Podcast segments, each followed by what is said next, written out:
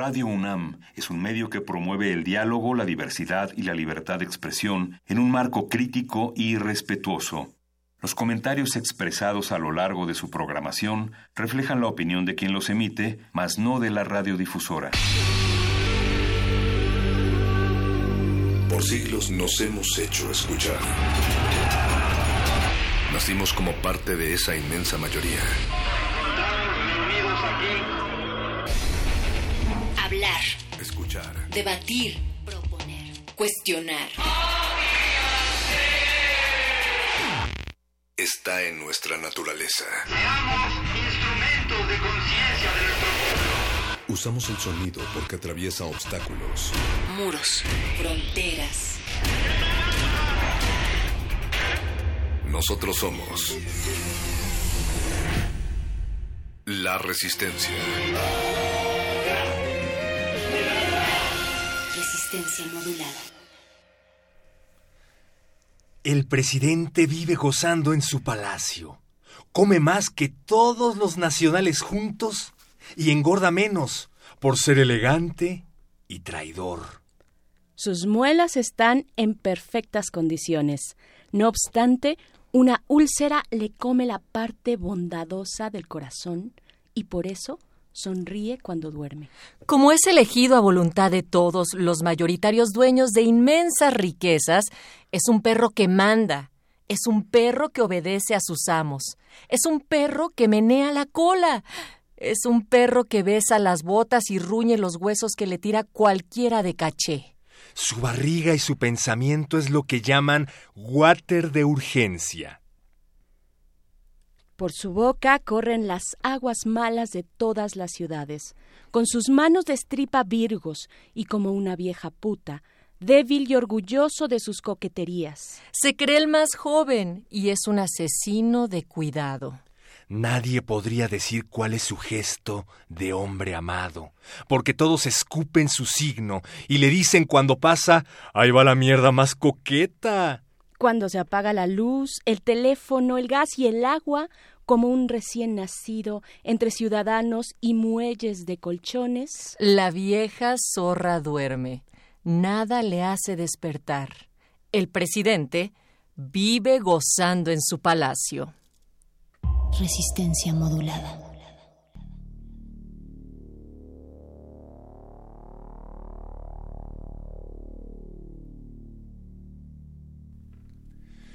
Bienvenidos al 27 de noviembre del 2018, en donde falta uno, no menos, como cuatro días para que empiece la llamada cuarta transformación y para que terminen estos seis años que parecen doce de Peña Nieto Bebelandia. Esto es Resistencia Modulada y les damos la bienvenida desde la cabina de FM 96.1 Radio UNAM, también www.radio.unam.mx. Yo soy un perro que a veces habla en este micrófono, pero no estoy solo, afortunadamente. Hay gente seria en esta cabina, Berenice Camacho y Natalia Luna. Buenas noches. Hola, ¿cómo estás, perro muchacho? Bebé también, Natalia Luna, ¿cómo están?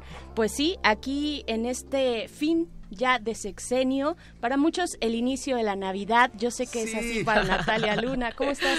Muy bien, muy bien, Berenice, perro, que a veces es un muchacho también. Y les estamos convocando resistencia porque ustedes habrán escuchado que cuando inicia la resistencia hay un disclaimer que hace responsable de todas las barbaridades que salen en estos micrófonos y que llegan directo a sus oídos solamente a estos irresponsables en ocasiones queriendo ser responsables de los micrófonos.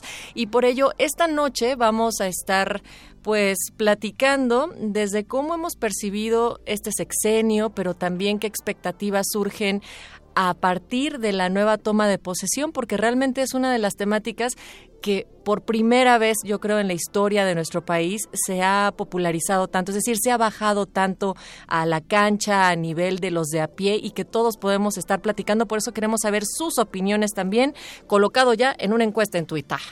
Tenemos una encuesta que les pedimos, les exigimos, les rogamos eh, que participen en ella. Ya tenemos algunos resultados. Recuerden, estamos en Twitter como arroba R modulada, en Facebook Resistencia Modulada y en Instagram para que nos manden una selfie escuchando un discurso de Peña Nieto. Estamos también como arroba R modulada. Y la pregunta fue, pues cómo les cayó el sexenio, el Sí. sexenio que está terminando y las respuestas los dejarán con los pelos de punta. Es cómo calificarían el sexenio de EPN o Peña Bebé, como ustedes le quieran llamar, y de mayor confianza. Lord Peña. El 50% ha dicho que no hay palabras para calificar este sexenio, el 43% ha dicho que es muy malo, el 6% regular y un 1% ha dicho que es bueno y nos encantaría saber, digo, para cada una de las respuestas el por qué. Ahí hay todo un hilo de algunas que se colocaron desde el día de ayer y que hemos leído, pero fíjense, Pablo Extinto, también que no lo habíamos leído, él dijo que es pésimo, un sexenio desastroso en todos los sentidos, menos para sus allegados. Así es, saludos a Pablo Extinto y a todos los que se reúnen en nuestras redes sociales. Efectivamente, sí, coméntenos si van a votar, coméntenos y si no también, qué les pareció este sexenio que está a cuatro días de terminar, todo tiene su fin. Y que nos digan este- por qué votaron. ¿Por qué que votaron sí. por Eh, Yo sí tengo esa duda. Bueno, ¿Qué, no, no, qué le no ven de bueno? supongamos que, que nuestros radioescuchas votaron por Enrique Peña Nieto, ¿no? Ah, no, no, no, es que Oh. votaron porque el- dijeron Ah, que... ¿por qué votaron por, por, por eso? Sí, claro, claro, claro. De, eso va, bien, ¿no? Ajá. de eso va, de eso va. Que nos digan por qué, por qué están, por qué están, eh, pues compartiendo estas, eh, pues sus opiniones en nuestras redes sociales arroba R modulada. Todo tiene un, un fin en este ciclo que estamos ya en la cuenta regresiva. Pues sí, vamos a estar hablando de eso, eh, de cómo nos fue en el sexenio, de cuál es la percepción que tenemos en el se- sexenio. Ya salieron algunas, eh, pues encuestas, sondeos, sobre todo de opinión. Eh, sale bastante mal calificado Enrique Peña Nieto, sobre todo en la encuesta de Mitofsky, le da por ahí de un 26%, eh, el más bajo en los, pues desde Salinas a la fecha, el más bajo lo tiene él eh, en cuanto a, pues, eh, aceptación, ¿no? Sí. Eh, cómo lo califican y lo, pues lo reprueban básicamente.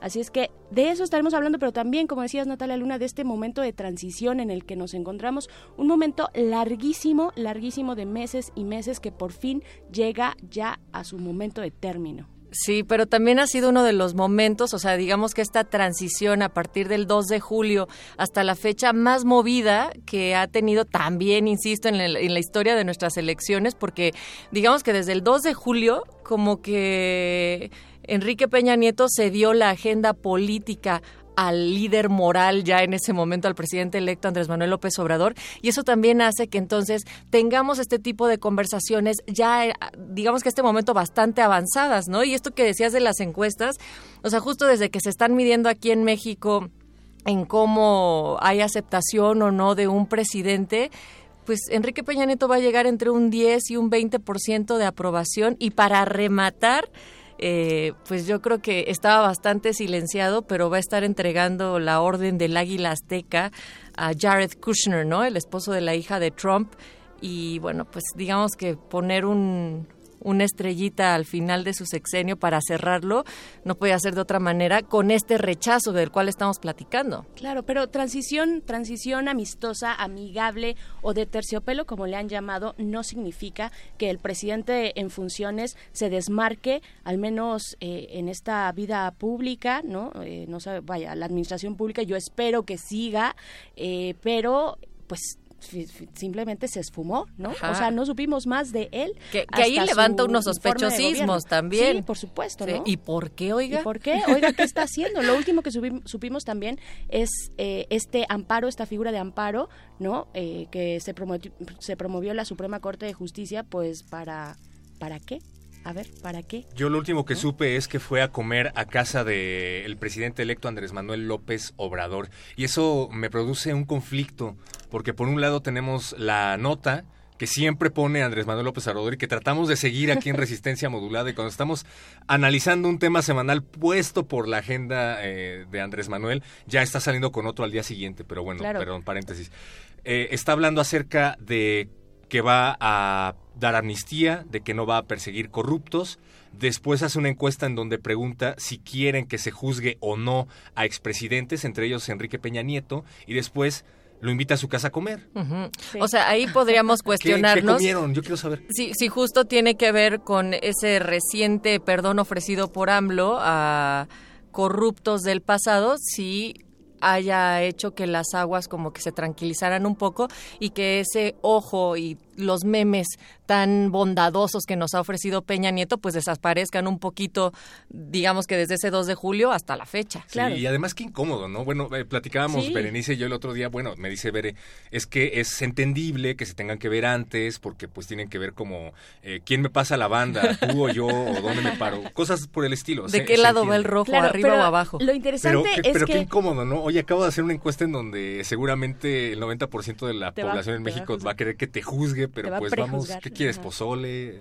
Y, y, o sea, es interesante que el presidente en funciones va a la casa de todavía alguien que no tiene ese fuero. Bueno, ya no va a haber fuero, ya no hay fuero, señoras y señores, ya no hay fuero, pero del que va a ser el siguiente presidente y la nota se la lleva siempre Andrés Manuel. Es una es, es un animal en su comunicación, un animal político impresionante. Siempre se lleva la nota él y al parecer eso es lo que vamos a estar desayunando, comiendo y cenando durante los primer- eh, los próximos seis años por lo menos. Y pasó desde las campañas, es decir, si había un encuentro entre todos los que estaban en la contienda por en ese momento la presidencia, si llegaba AMLO en la mañana y hablaba de flores rosas, las notas iban a decir flores rosas independientemente, o sea, dicta la agenda de los medios desde el tiempos de su campaña. Y de los memes. Y por eso es muy fácil, Sí. exacto, y por eso es muy fácil Pero, a ver- empezar a hablar de Andrés Manuel eh, todo el tiempo que él está en esta postura mediática, pero, pero justo hacemos esto para que no se nos olvide que el presidente que todavía está en funciones tiene muchas cuentas que entregar, ¿no? Estamos Sí. hablando de, de violencia, estamos hablando de desapariciones, estamos hablando de conflictos de interés, estamos hablando de gasolinazos, eh, ustedes díganme. de impunidad, por supuesto, ¿no? Y que ha sido una de las exigencias, es decir, como, bueno, a ver, ya hay un presidente electo, pero entonces, ¿qué pasa con toda la rendición de cuentas que tendría que estar entregando el gobierno que va de salida y que ha lastimado tanto efectivamente, o sea, en términos también de violencia, de la continuación que hemos sufrido desde el periodo de Enrique, perdón, de Felipe Calderón? ¿No? Claro, estamos muy montados ya en la transición, pero nos olvidamos un poco de eso. Nos olvidamos de qué estábamos huyendo muchos o cuál fue la, la postura de ese primero de julio de 2018, que fue sacar al PRI de los pinos y básicamente también terminar con ese poder que tenía ah, eh, en términos de partido político, ¿no?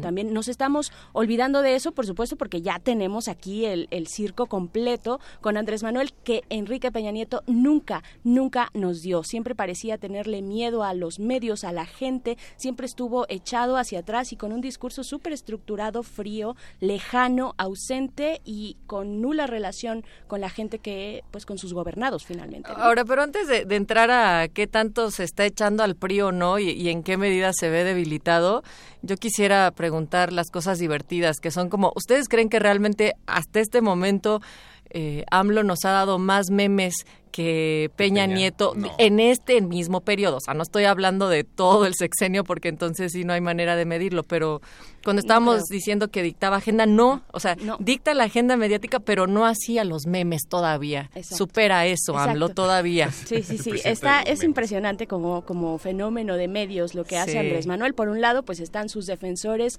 acérrimos, ¿no? Que le celebran todo. Y por el otro lado están las personas que siempre han este, siempre se, se posicionaron en contra de él. Entonces, no sé si en esta rispidez y en esta dicotomía eh, hay lugar para los memes hasta el momento. Yo creo que no tanto. Lo, lo platicaba con un periodista sobre una buena carne asada eh, y él decía, uno cuando es oposición siempre tiene que ser oposición, independientemente de que llegue tu candidato o de que, digamos, estén haciendo las cosas de una manera distinta y por ello también cabe la visión crítica que hay que hacer tanto al gobierno que va de salida, que es el de Enrique Peña Nieto, como al entrante de Andrés Manuel López Obrador. Ya sé que hay un gran margen que todavía no ha podido hacer nada, que apenas ahí va. Todavía no está en funciones. Pero vaya, entender también eso, que si uno es de oposición, siempre tiene que quedar de oposición, también ayuda a nivelar estas, eh, digamos, fanatismo, am lovers. De la oposición también tendríamos que hablar porque hay dos personajes por ahí que perdieron la elección que ahorita deberían estarse pronunciando eh, Pues, ¿quién frente a los tú? discursos de Andrés ¿Cuál es Manuel. tú? Pero alguien eligió esta canción que se llama justa y pertinentemente El sucesor y es de los Tigres del Norte. ¿Quién fue de ustedes? por Ay, favor? taquito. Vámonos. Bueno, mientras resolvemos el dilema, escuchemos a los Tigres del Norte aquí en Resistencia Modulada.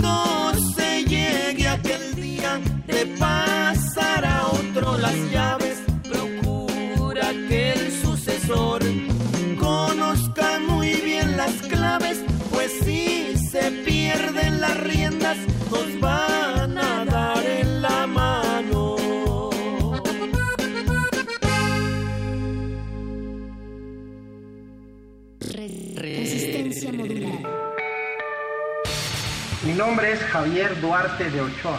Javier Duarte de Ochoa. A ver, ya nos demostraste que es muy bueno para las matemáticas. ¿Sí te gustan? Sí, renuncio. Sí, sí, Renuncio. A ver, platícame de tu proyecto. Eh, una extracción de- del dinero público. Extracción del dinero público. Y la otra, miles de millones de pesos. Miles de millones de pesos. Eh, depositar 220 millones de pesos de una cuenta del gobierno del Estado a otra cuenta del gobierno del Estado. Tipo de apoyos has recibido para realizar tu proyecto? Para ello existen los secretarios de cada una de las dependencias, son responsables de cada una de sus actuaciones en su secretaría y eh, una extracción de- del dinero público. Me da muchísimo gusto. Así quiero ver a todas las niñas y niños de México. Felices y con la oportunidad de realizar sus sueños. Lo bueno cuenta, lo bueno cuenta. Quinto informe. Gobierno de la República. Gobierno fallido, por cierto. Gobierno fallido, por cierto. Resistencia modulada.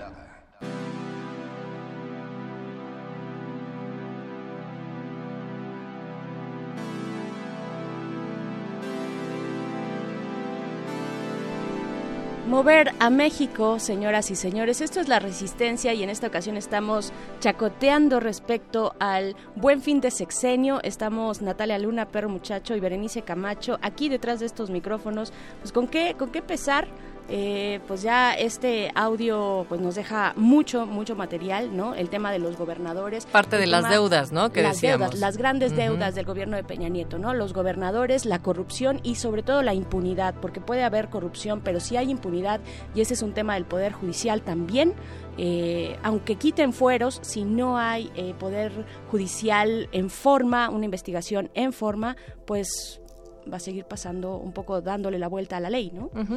O sea, por eso como pensar en que se va, o sea, sí se va el PRI en el sentido de que es la primera vez que llega un presidente, y voy a poner comillas radiofónicas para quienes estén o no de acuerdo con de izquierda, pero lo que es cierto es que llega un presidente que no es ni de Partido Acción Nacional ni del Partido Revolucionario Institucional, lo cual sí marca una gran diferencia, pero hasta que no se cambien esas formas tan torcidas de corrupción, del manejo de poderes, o sea, no podemos decir que el PRI se va completamente y mucho menos porque como partido pues va a seguir existiendo. La cuestión ahí es el Y sistema aparte, político. Y los priistas la- que están las adentro prácticas, del, ¿no? del grupo de Andrés Manuel, ¿no? Está Bartlett. Que está muchos ha cuestionado eso. Claro.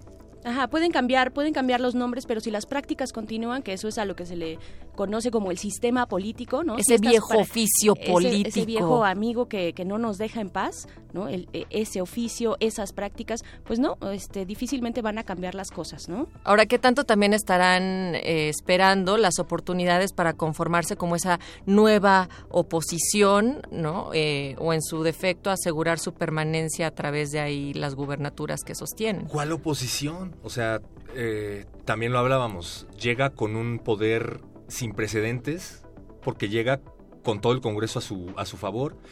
¿Y dónde están los candidatos que se supone que ahorita deberían estar articulando un discurso de oposición, como Ricardo Anaya, como José Antonio Meade, como...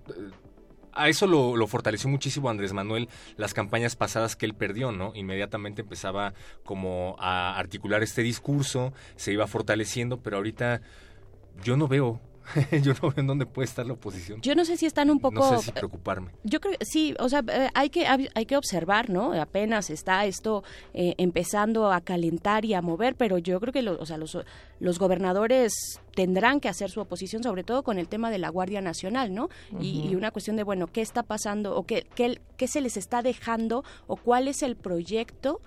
Digamos, viva- vivimos en un federalismo y, y- y un presidencialismo, los estados tendrían que hacer lo propio con las eh, policías, me refiero en cuanto al tema de seguridad, ¿no? Pero yo creo que sí, algunos van a empezar a saltar y a decir, eh, pues no, y ya lo hizo el de, el de Jalisco, por ejemplo, ya lo hizo hace dos días, me parece que el domingo dijo, a ver, a ver, no, aquí este, en Jalisco vamos a combatir eh, el crimen, la, impuni- la impunidad, con una formación de policías adecuada, ¿no? Eh, entonces, vete con calma con tu eh, Guardia Nacional. Yo creo que por ahí podría salir un poco de la oposición y también por parte del poder eh, del poder judicial, ¿no? Finalmente, que también muchos de los eh, en esta reforma de la austeridad en los salarios de los funcionarios públicos, pues fueron lo, algunos, eh, pues algunas personas del poder judicial las que metieron un recurso como es el amparo, ¿no? Ampararse frente a esta política de austeridad de Andrés Manuel. Ahora, ¿qué tanto se va a ver mermada la autoridad o la capacidad de los gobernadores con esta figura que está proponiendo de los observadores políticos o como se Es llame? un tema también. En donde, exacto, es todo un tema. Entonces se supone que el gobernador tendrá que rendir cuentas al observador, que a su vez tendrá que rendirle cuentas al presidente de la República. O sea, los superdelegados, ¿no? ¿Quiénes Ahora son? también ¿Cómo los van a escoger? ¿De dónde van a, a provenir? ¿Son- Ya está por ahí el coordinador. El coordinador ya tiene nombre y apellido, ahorita se los digo. Va a haber una encuesta al respecto. No, bueno, es que ya te estás metiendo en, en el mero mole, pero, o sea, si lo vemos como una pelea de box, entonces sería, digamos que al principio sería Morena con el Ejecutivo y el, y el Legislativo, con esto que dices, se va a topar con pared con el Poder Judicial, veré. O sea, no hay manera de que al principio esto pueda ser más terso. Claro, y se va, a se va a topar, yo esperaría con pared con el Poder Judicial. Hay que ver cómo se conforma el Poder Judicial en su sala máxima, que es el, la Suprema Corte de Justicia. No olvidemos que a Peña Nieto le mandaron su ley de seguridad interior hace poco, se, o sea, la declararon como inconstitucional, ¿no? O sea, es ahí donde está la importancia de la separación de poderes y yo creo que el Poder Judicial puede hacer un frente muy interesante respecto a todas las reformas, que ese es otro tema, la avalancha de reformas que si bien Andrés Manuel no ha llegado todavía a, eh, a est- a tener funciones en el Poder Ejecutivo, pues tiene el Congreso... eh, pues básicamente en su mayoría a su disposición. Yo no sé si, como dices, Perro, eh, sin precedentes, esto lo tuvo también el PRI durante muchas ocasiones, eh, o sea, no olvidemos a Salinas. Bueno, pero, de facto, ¿no? eh, bueno, eh, como haya O sea, sido, como la, haya la figura sido. de los superdelegados. No, pero eh, en cuanto al Congreso, ¿no? Sí, y la sí. independencia de poderes, ¿no? Pues sí, sí hay precedentes al respecto. La cuestión es que yo creo que con Salinas sí había una oposición, una oposición muy marcada y no solamente de partidos políticos, bueno, como el Frente Democrático que hizo eh, eh, Cárdenas, Cuauhtémoc Cárdenas, sino también por parte de la sociedad, no olvidemos el levantamiento de Chiapas, etcétera, ¿no? Claro, que o sea, había una ahí. oposición bien este interesante, ¿no? Pero fíjate, o sea, qué curioso esta figura de los superdelegados también puede, o sea, son dos cosas, hay, hay de dos sopas. Una, o sí efectivamente ponen a chambear a los gobernadores o se fortalece la figura del presidente como aquel tlatuani de aquellos viejos tiempos priistas. Sí. O sea, es- es una propuesta bien arriesgada también. A mí lo que me da mucho miedo es que todas estas cuestiones queden plasmadas en la Constitución como ya están plasmadas, ¿no? ¿Por qué O sea, miedo? estos Andrés funcionarios es una muy buena persona, es honesto y tiene tres ejes rectores. No robar, no, No traicionar y no mentir. ¿Por qué tienes miedo, Berenice? Todo va a salir no sé, de maravilla. sospechosismo, creo. No, no del todo, hay que ver, tampoco me voy a ir a juzgar previamente, pero bueno, si, si analizamos o partimos, digamos, platicamos desde lo que ya está ocurriendo, que son las reformas en el legislativo, pues hay que ponerles lupa, ¿no? Esto, por ejemplo, que pasó con eh, la, eh, la cuestión de la radiodifusión a- al servicio de, eh, bueno, Sí, claro, la yo no- rectoría Yo lo de la decía de manera sarcástica, evidentemente.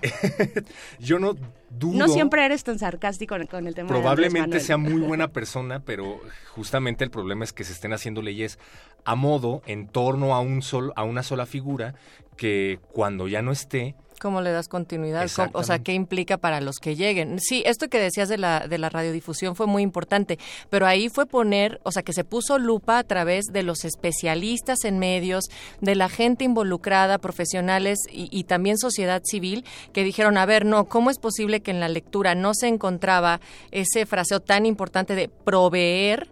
de radiodifusión, ¿no? Y, y ahí habría que hacer una distinción muy importante. Eh, Musacchio fue el que platicaba claramente entre la diferencia entre medios de Estado y otros medios de al servicio del gobierno, ¿no? Que son cosas completamente distintas, porque si somos medios del Estado que también aplica para las radios universitarias como Radio UNAM, aunque en ese momento no se daba esa lectura, ¿no? Parecía que solo estaban afectados como Radio Educación, el Canal 11, entre otros, significa que estamos al servicio de la sociedad como ser parte del Estado, que tenemos que proveer ese servicio con responsabilidad.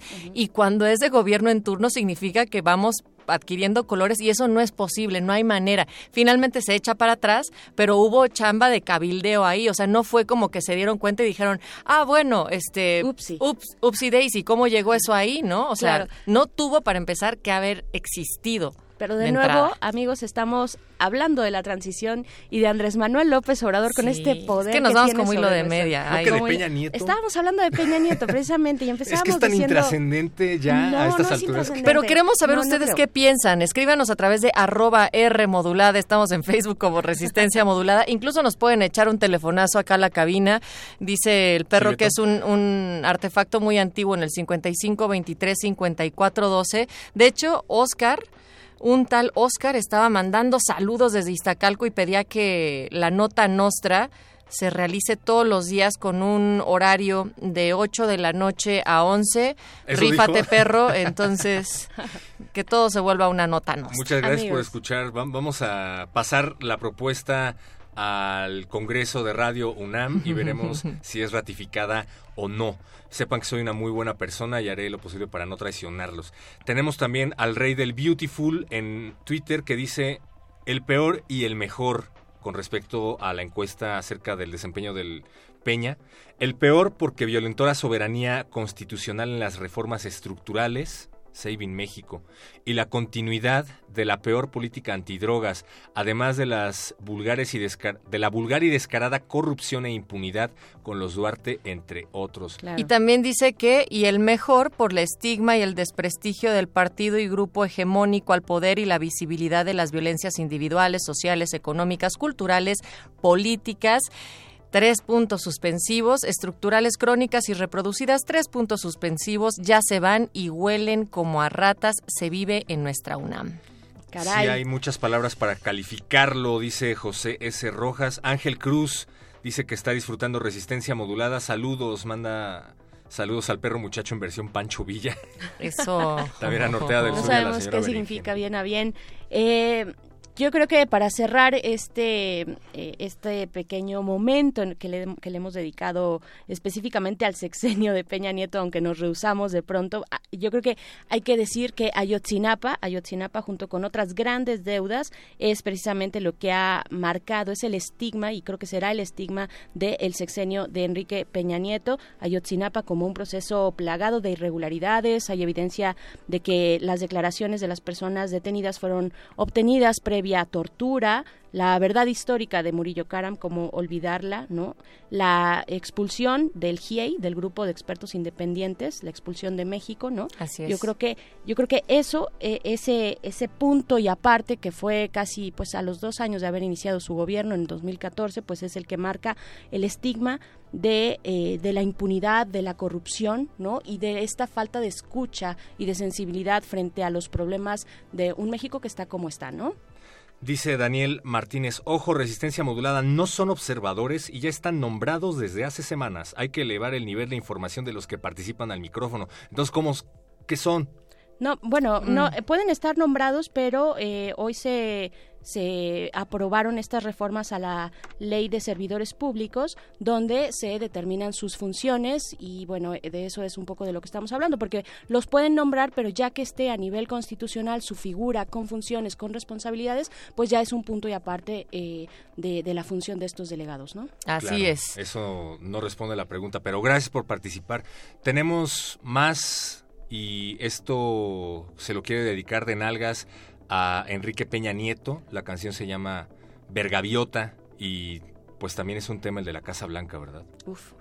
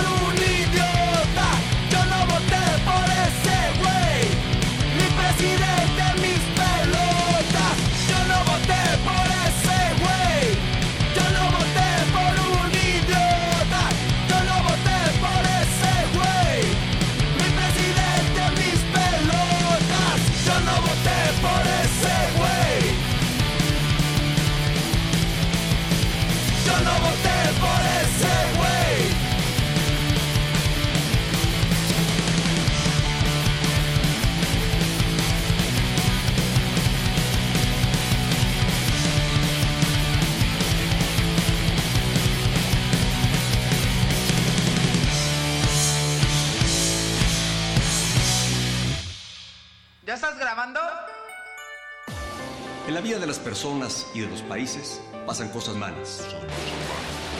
El Estado de Guerrero ofreció hace unas semanas cerca de 7 mil dólares a los padres de los estudiantes desaparecidos para que dejasen de buscarlos.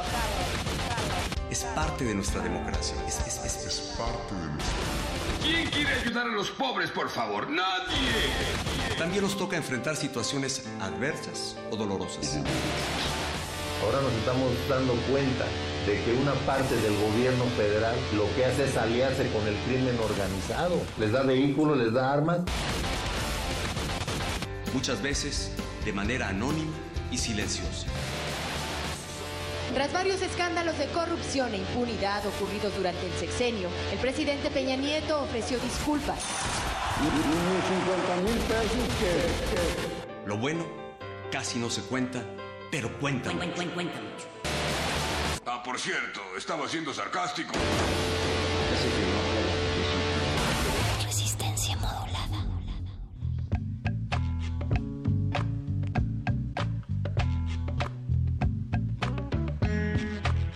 Nos dicen que estuvo muy adolescente esa canción. Probablemente, por favor, escríbanos sus opiniones en arroba R modulada y pues iba con dedicatoria para todos los que no votaron por Peña Nieto, pero para los que sí, pues eh, escuchamos sus recomendaciones musicales, somos todo oídos. Por supuesto, y hablando de adolescencia, que yo estoy de acuerdo, esa rola estuvo muy adolescente, pero no estuvo mal moverse un Pues es ratito. Es, ajá, es punk, así es el punk, no nos peleemos. Tampoco nos peleemos Punk por no lo que está ocurriendo en nuestro país. Yo creo que el diálogo es siempre lo principal. Pero hablando de adolescentes, eh, o un poco más allá, el sexenio de Peña Nieto fue marcado en su inicio, de hecho, antes de iniciar, por un movimiento de jóvenes, por el movimiento Yo Soy 131, que después se expande al 132, ¿no? Que fue muy interesante y creo que en ese sentido el, este gobierno, este gobierno que va saliendo, deja una deuda muy grande con las y los jóvenes de este país, de entrada porque son los que primero lle- llenan esas filas de bajas por la violencia que ocurre en nuestro país. Entonces, sí, creo que hay una gran deuda con los jóvenes y es interesante ver cómo lo retoma Andrés Manuel López Obrador con estos 25 proyec- eh, programas sociales, entre los que se incluye a los jóvenes, aquellos jóvenes que no tienen opciones ni de trabajo ni de educación y que solamente pues quedan a expensas, digamos, eh, o expuestos a lo pues a, a- las filas de, de la criminalidad tal Del vez, ¿no? narcotráfico, claro. sí. Ajá, del narcotráfico y otras y otras formas, porque no hay opciones para los jóvenes y eso hay que decirlo, ¿no? Y después de eso viene también la criminali- la criminalización, el señalamiento hacia los jóvenes que no hacemos nada, ¿no? Sin oficio ni beneficio, pero a ver, este Estado tiene una deuda enorme, enor- enorme en políticas públicas que subsane la vida de los jóvenes y que nos den como unas po- posibilidades de desarrollo y de futuro, ¿no? Sí, que, que dejemos de estar en la clasifica. Para empezar, que no se nos clasifique como los ninis, o sea, que a un sector le puedas poner que ni estudian ni trabajan, o sea, está gravísimo porque qué oferta entonces existe para que esté la juventud en esas Y condiciones. no es culpa de los ninis, entre comillas, ¿no? Es porque no hay opciones, porque el Estado no ha hecho su chamba en ese sentido. Oigan, pero bajando a temas más bonitos. Ah, bueno. Cambio de discurso del peje. Espera, no puedes hacer eso. ¿Por qué? Es una falta de respeto, se van a enojar. ¿Quién se va a enojar? Sus fans.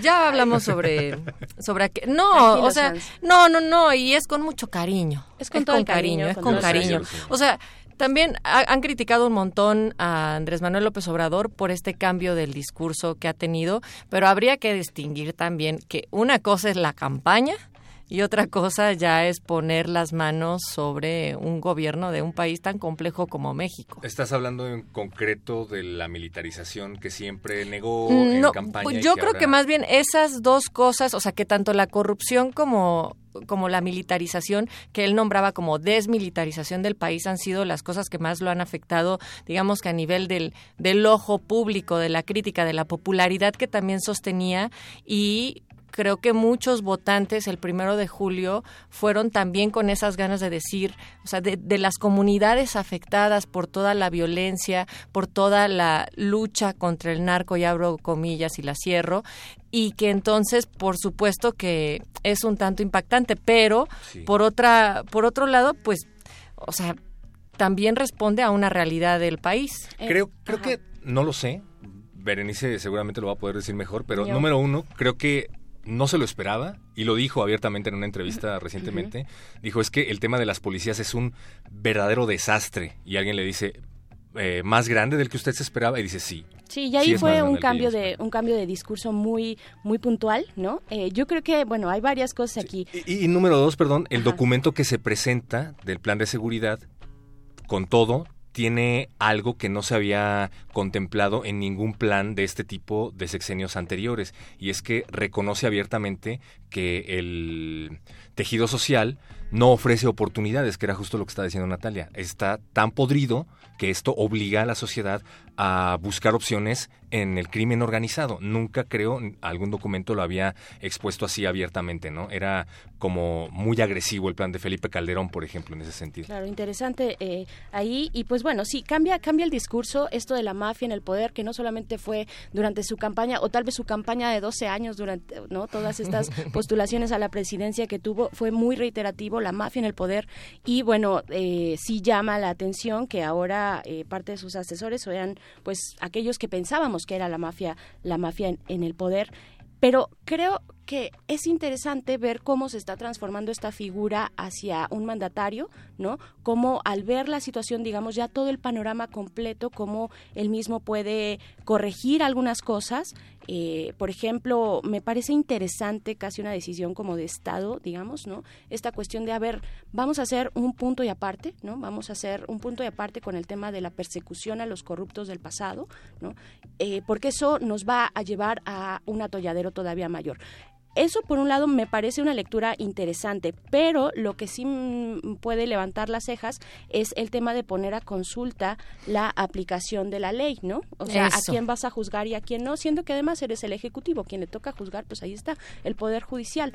¿no? De Ahora- nuevo, el Poder Judicial yo creo que es algo que tenemos que estar observando de manera detallada y cercana y sobre todo también las reformas eh, legislativas que se hagan a el poder judicial, bueno, a todo, a todo el proceso de el debido proceso, ¿no? Y ahí estás entrando en un tema que creo que, pues, nuevamente queremos resistencia, que tú nos digas qué es lo que estás pensando, eh, qué son las consultas ciudadanas que se han elaborado dos hasta el momento y aún no es presidente. ¿Qué están pensando ustedes? ¿Están a favor o no de estas consultas? O preguntar mejor, ¿vale la pena estar consultando todo, no? ¿Hasta dónde el gobierno debe de poner a disposición de consulta cosas que le que realmente son responsabilidad del gobierno.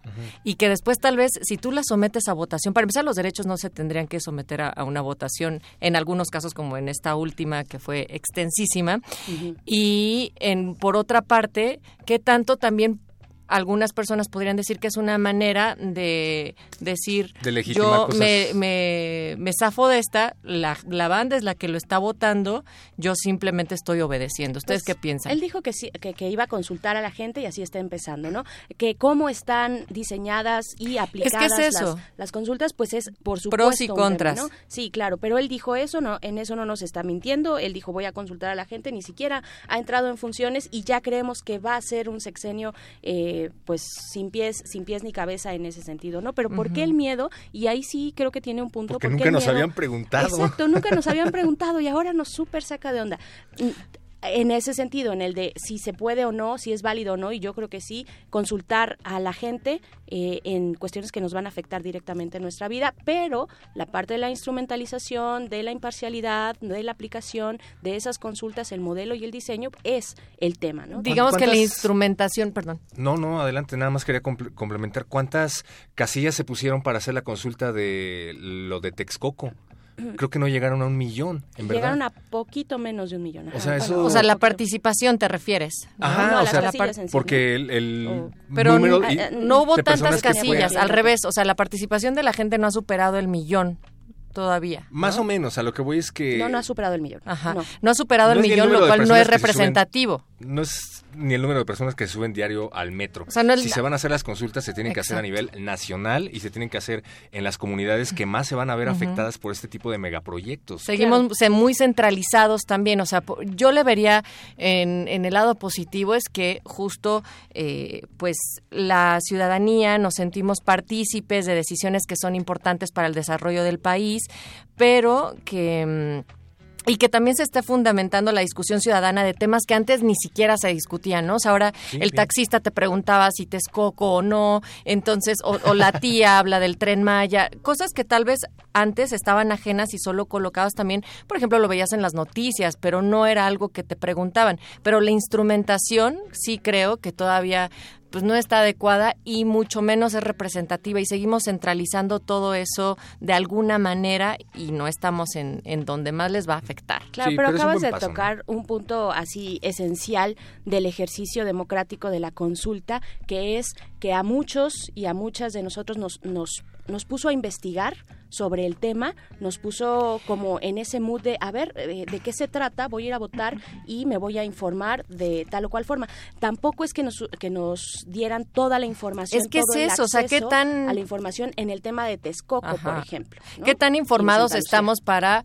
O sea, si tú me preguntas si quiero darle becas o no a los estudiantes, por supuesto que digo que sí, pero ¿qué tanto la ciudadanía tiene las suficientes eh, informaciones y herramientas para decidir sobre unos proyectos que pueden ser mucho más complejos? En el término te- en, en términos técnicos yo creo que es evidente la respuesta, pues no, pero sí. en otros pues finalmente es una democracia, ¿no? Y todos tenemos derecho a participar y entonces, o sea, si ponemos ese rango de bueno, solamente los especialistas podrían eh, votar o podrían gobernar, pues entonces ya nos estamos moviendo hacia hacia otro lado y además creo que la gente y todos nosotros sabemos lo que nos afecta y lo que no en nuestra vida cotidiana. Sí, o sea, podríamos efectivamente votar, pero también creo que habría otra parte en la toma de decisiones. O sea, una cosa es consultar, medir el pulso, qué es lo que la gente en la calle está viviendo y percibiendo, y otra tanta es delegarle ese tipo de responsabilidades solamente a una consulta.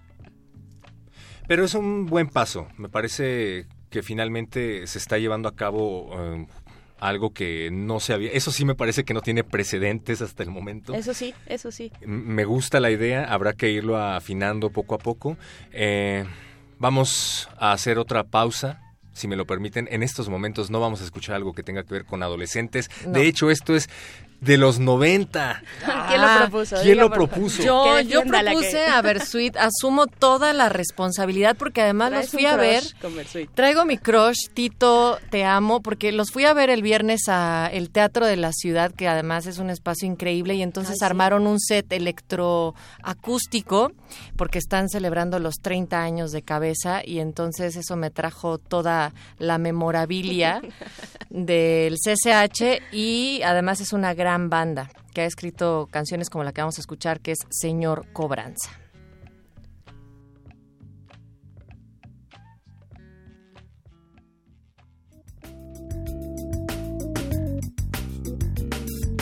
Voy a la cocina, luego al comedor, miro la revista y el televisor, me muevo para aquí, me muevo para allá, no me a caballo, lo tienen que matar, que me vienen con chorizo, pero ya va a llegar, que cocinen a la madre de caballo y al papá y a los hijos, si es que tiene, o a su amigo el presidente, no le dejen ni los dientes porque menen, menen. Menem se lo gana y no hablemos de pavados si son todos traficantes. Y si no el sistema qué? Y si no el sistema? ¿Qué?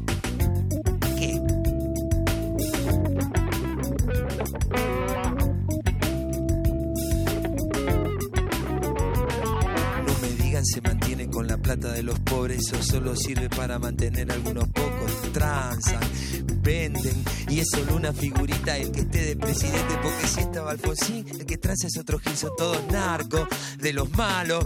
Si te agarran con un gramo después que te la pusieron, se viene la policía y seguro que va preso y así sube la balanza.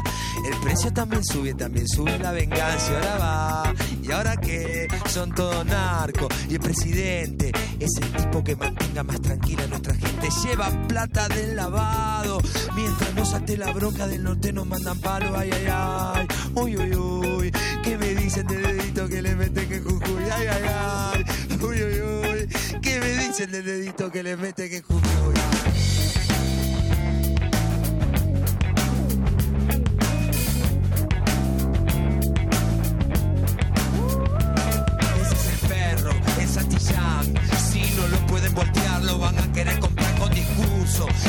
Sale. Son capaces de dar acciones a los grandes mercaderes, eso no importa.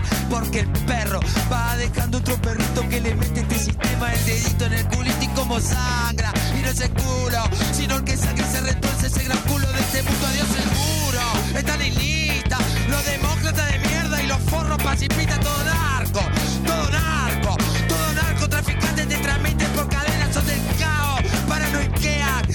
si son putos, te persiguen si son pobres, te persiguen si fumas, si tomás, si vendés, si fumás, si compras un pobre tonto para hacer para comer, si tomás, vendés, comprás, fumás y vayas en toda la concha de su madre. ¿Y ahora qué? ¿Qué nos queda? Elección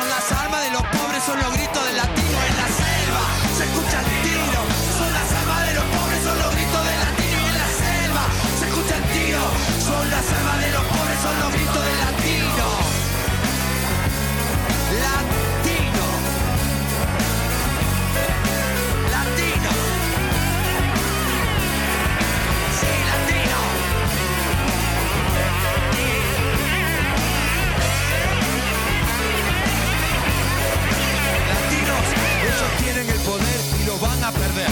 Tienen el poder y lo van a perder. Tienen el poder y lo van a perder. Tienen el poder y lo van a perder. En la selva se escucha el tiro. Son las armas de los pobres, son los gritos del latino en la selva. Se escucha el tiro. Son las armas de los pobres, son los gritos del latino. Latino. Latino.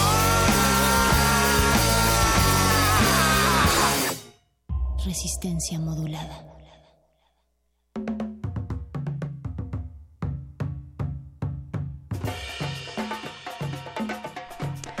Eso fue señor Cobranza. A Beto, que es nuestro productor de esta noche, se le retuercen las orejas cuando escucha a Versuit y hace cara de fuchi. Vive Latino ustedes. 2018, dice. 2018. Pero además yo quiero decir Sí, que, o sea, forever. yo asumí la petición, pero la señora Berenjena, Berenice Camacho, fue la que la cantó de principio a fin, señoras y señores. Pero ¿por qué les da no se tan- vale. tanta vergüenza admitir su, Pero su porque contexto, no, su edad? vergüenza le debería de dar al Betoques que no le gusta a nosotros. ¿Qué? Perfecto. Ahí Andrés Manuel Además- está llegando a la presidencia a los casi 70 años. Hasta nos está diciendo Pablo Extinto que le gusta. pero Ahorita leemos ese. Así es, porque también nos dice David, eh, David García que qué viene el trío Galaxia de esta cabina, qué maravilla, mis locutores favoritos. Saludos, eh, David, porque también, además de esto, agrega, los universitarios siempre debemos ser críticos, no importa por quién votemos. Yo estoy totalmente de acuerdo contigo, David, y no solo los universitarios, sino también los medios de comunicación debemos ser críticos con el poder, esté quien esté allá arriba. Cero oposición siempre, señores. Y Pablo Extinto dice, no sé si es la torta cubana que me acabo de zampar o el tema que están abordando, pero ya se me antojó dejar esta oficina Godín y destapar unas cervezas para escucharles, como si estuviéramos en una gran tertulia noctámbula. Pues que no estamos haciendo eso, Es con haciendo, ay, nosotros Pablo. con nuestro té. Y dice que también se pone bueno el debate. Estos tres locutores antes de las nueve son la mera onda y hasta Versuit pusieron, uy, me hubieran invitado a la cabina. Estás, Te per- estás invitado, pero del otro lado de la el siguiente tuit va para ti, perro, porque es una pregunta filosófica. Dice Gilberto 1111, en términos filosóficos, si el conocimiento se encuentra al interior de cada persona, las consultas apelan al conocimiento interno del ente sociedad para obtener respuestas. ¿Será? ¿Será que el conocimiento O, también o- se o la pasamos al departamento muerde lenguas. El conocimiento también se construye socialmente, ¿no? Aunque esté ahí depositado en ese interior perpetuo de los seres humanos. Y hablando de cuestiones filosóficas, que qué bien nos viene esto que nos comenta Gilberto 1111, pues el último tema, y ya nada más para despedirnos, la constitución moral. Eh, ¿cómo, ¿Cómo lo ven ustedes? Pues esto que se desprende de la cartilla moral de Alfonso Reyes. ni Para más ni empezar, yo sí ¿no? quiero O saber se inspira más bien. qué es una constitución moral y para qué sirve. Yo también quiero saberlo. Yo también quiero saberlo. Yo a mí me parece A mí, es, esta es mi percepción personal. Quiero saber para qué sirve la normal para empezar. Exacto, no, yo creo que con la, con la reforma de derechos humanos de 2011 tenemos, tenemos para poder guiarnos y comportarnos de una manera democrática, cívica y todo lo que le quieran agregar. Ahí está la reforma de derechos humanos, eh, el respeto, la no discriminación eh, y todos los accesos y derechos y libertades que tenemos en este maravilloso país. Entonces, yo creo, yo creo que está de más. Sí, o sea, sin duda creo que será un documento con muy buenos deseos, como la lista que voy a hacer para esta Navidad. Como la constitución que ya existe. Eh, pero, eh, la o sea, finalmente la mejor manera de incidir en el comportamiento en estos momentos de la ciudadanía o de los funcionarios públicos tiene que ver con las leyes, ¿no? Entonces, si esa constitución moral no se ve reflejada también en documentos o en incentivos que realmente sean instrumentos para poder ejercerse, pues lo cierto es que Andrés Manuel ha sido una inspiración para muchas personas, ¿no? Eh, eso, eso sí es cierto y creo que en este sentido, bueno, siempre y cuando no esté a nivel constitucional, yo puedo más o menos estar tranquila con estas disposiciones. Ah, no, eso es una guía, es una guía de comportamiento ciudadano, ¿no? Este, más o menos, o una inspiración de estos valores democráticos. Así es que, pues sí, yo creo que en ese sentido eh, eh, cuadra, o sea, es, es redondo más bien con, con su discurso y con su figura política, ¿no? Oigan, este, pues nos dicen que estos temas son muchos y que cada uno merece un programa, pero eh, bueno, pues estamos llegando al final y nos faltó todavía hablar sobre la toma de protesta, pero eso tal vez el jueves todavía lo Bien, todavía tenemos que, ponernos al, pendiente de eso porque va a ser una jornada larga, el primero de diciembre y va a dar muchísimo de qué hablar. Cuatro horas va a estar en el Congreso y después seguirá, seguirá en el Zócalo, pero en, ese, en esas cuatro horas va a dar un discurso de una hora y ese creo que todos tenemos que observar con lupa. Así es. Eh, lo estamos haciendo, tenemos que ser críticos, ya lo dijo Natalia hace un momento, pero también tenemos que ser eh, positivos, tenemos que eh, darnos cuenta de que estamos viviendo un momento de la historia que no se ha visto nunca antes y hay que estar hay que estar optimistas. De acuerdo. Muchísimas gracias a la producción que hizo posible esto. Hay que cortarnos, vamos a Derretinas. Quédense con Rafael Paz y compañía aquí en Resistencia Modulada. Resistencia Modulada. Escuchas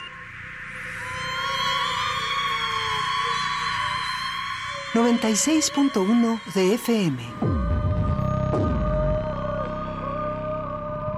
Transmitiendo desde Adolfo Prieto 133 Colonia del Valle en la Ciudad de México. XEUN Radio UNAM. Experiencia sonora. Libros, historias, reflexiones, ideas y más libros. Radio UNAM sonoriza todas las letras y trae para ti la Feria Internacional del Libro de Guadalajara 2018.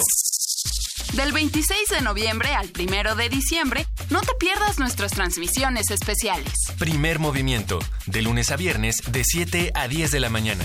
Escaparate 961, también de lunes a viernes, de 3 a 4 de la tarde. Y cerramos el sábado 1 de diciembre con una emisión de dos horas de Hocus Pocus, a partir de las 10 de la mañana.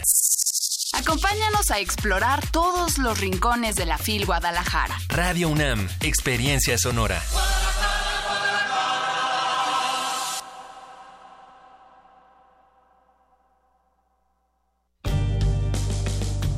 Zapoteco, ellos son cuatro, tapa. Y en el lenguaje de la música, son energías que fusionan el sabor del folk. El ragamuffin, con mucho sabor mexicano. Ellos son Tapa Group. Viernes 30 de noviembre, 21 horas, en la sala Julián Carrillo. Entrada libre. Sé parte de Intersecciones, donde la música converge. Radio UNAM. Experiencia sonora.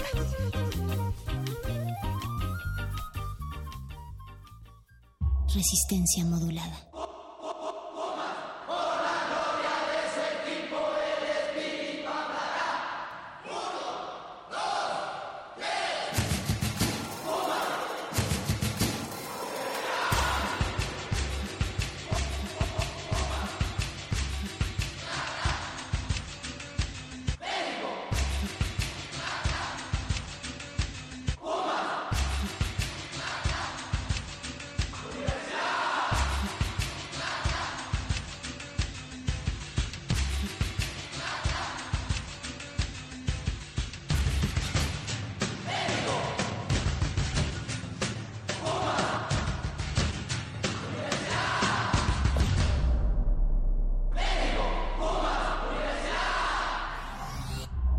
Modulada.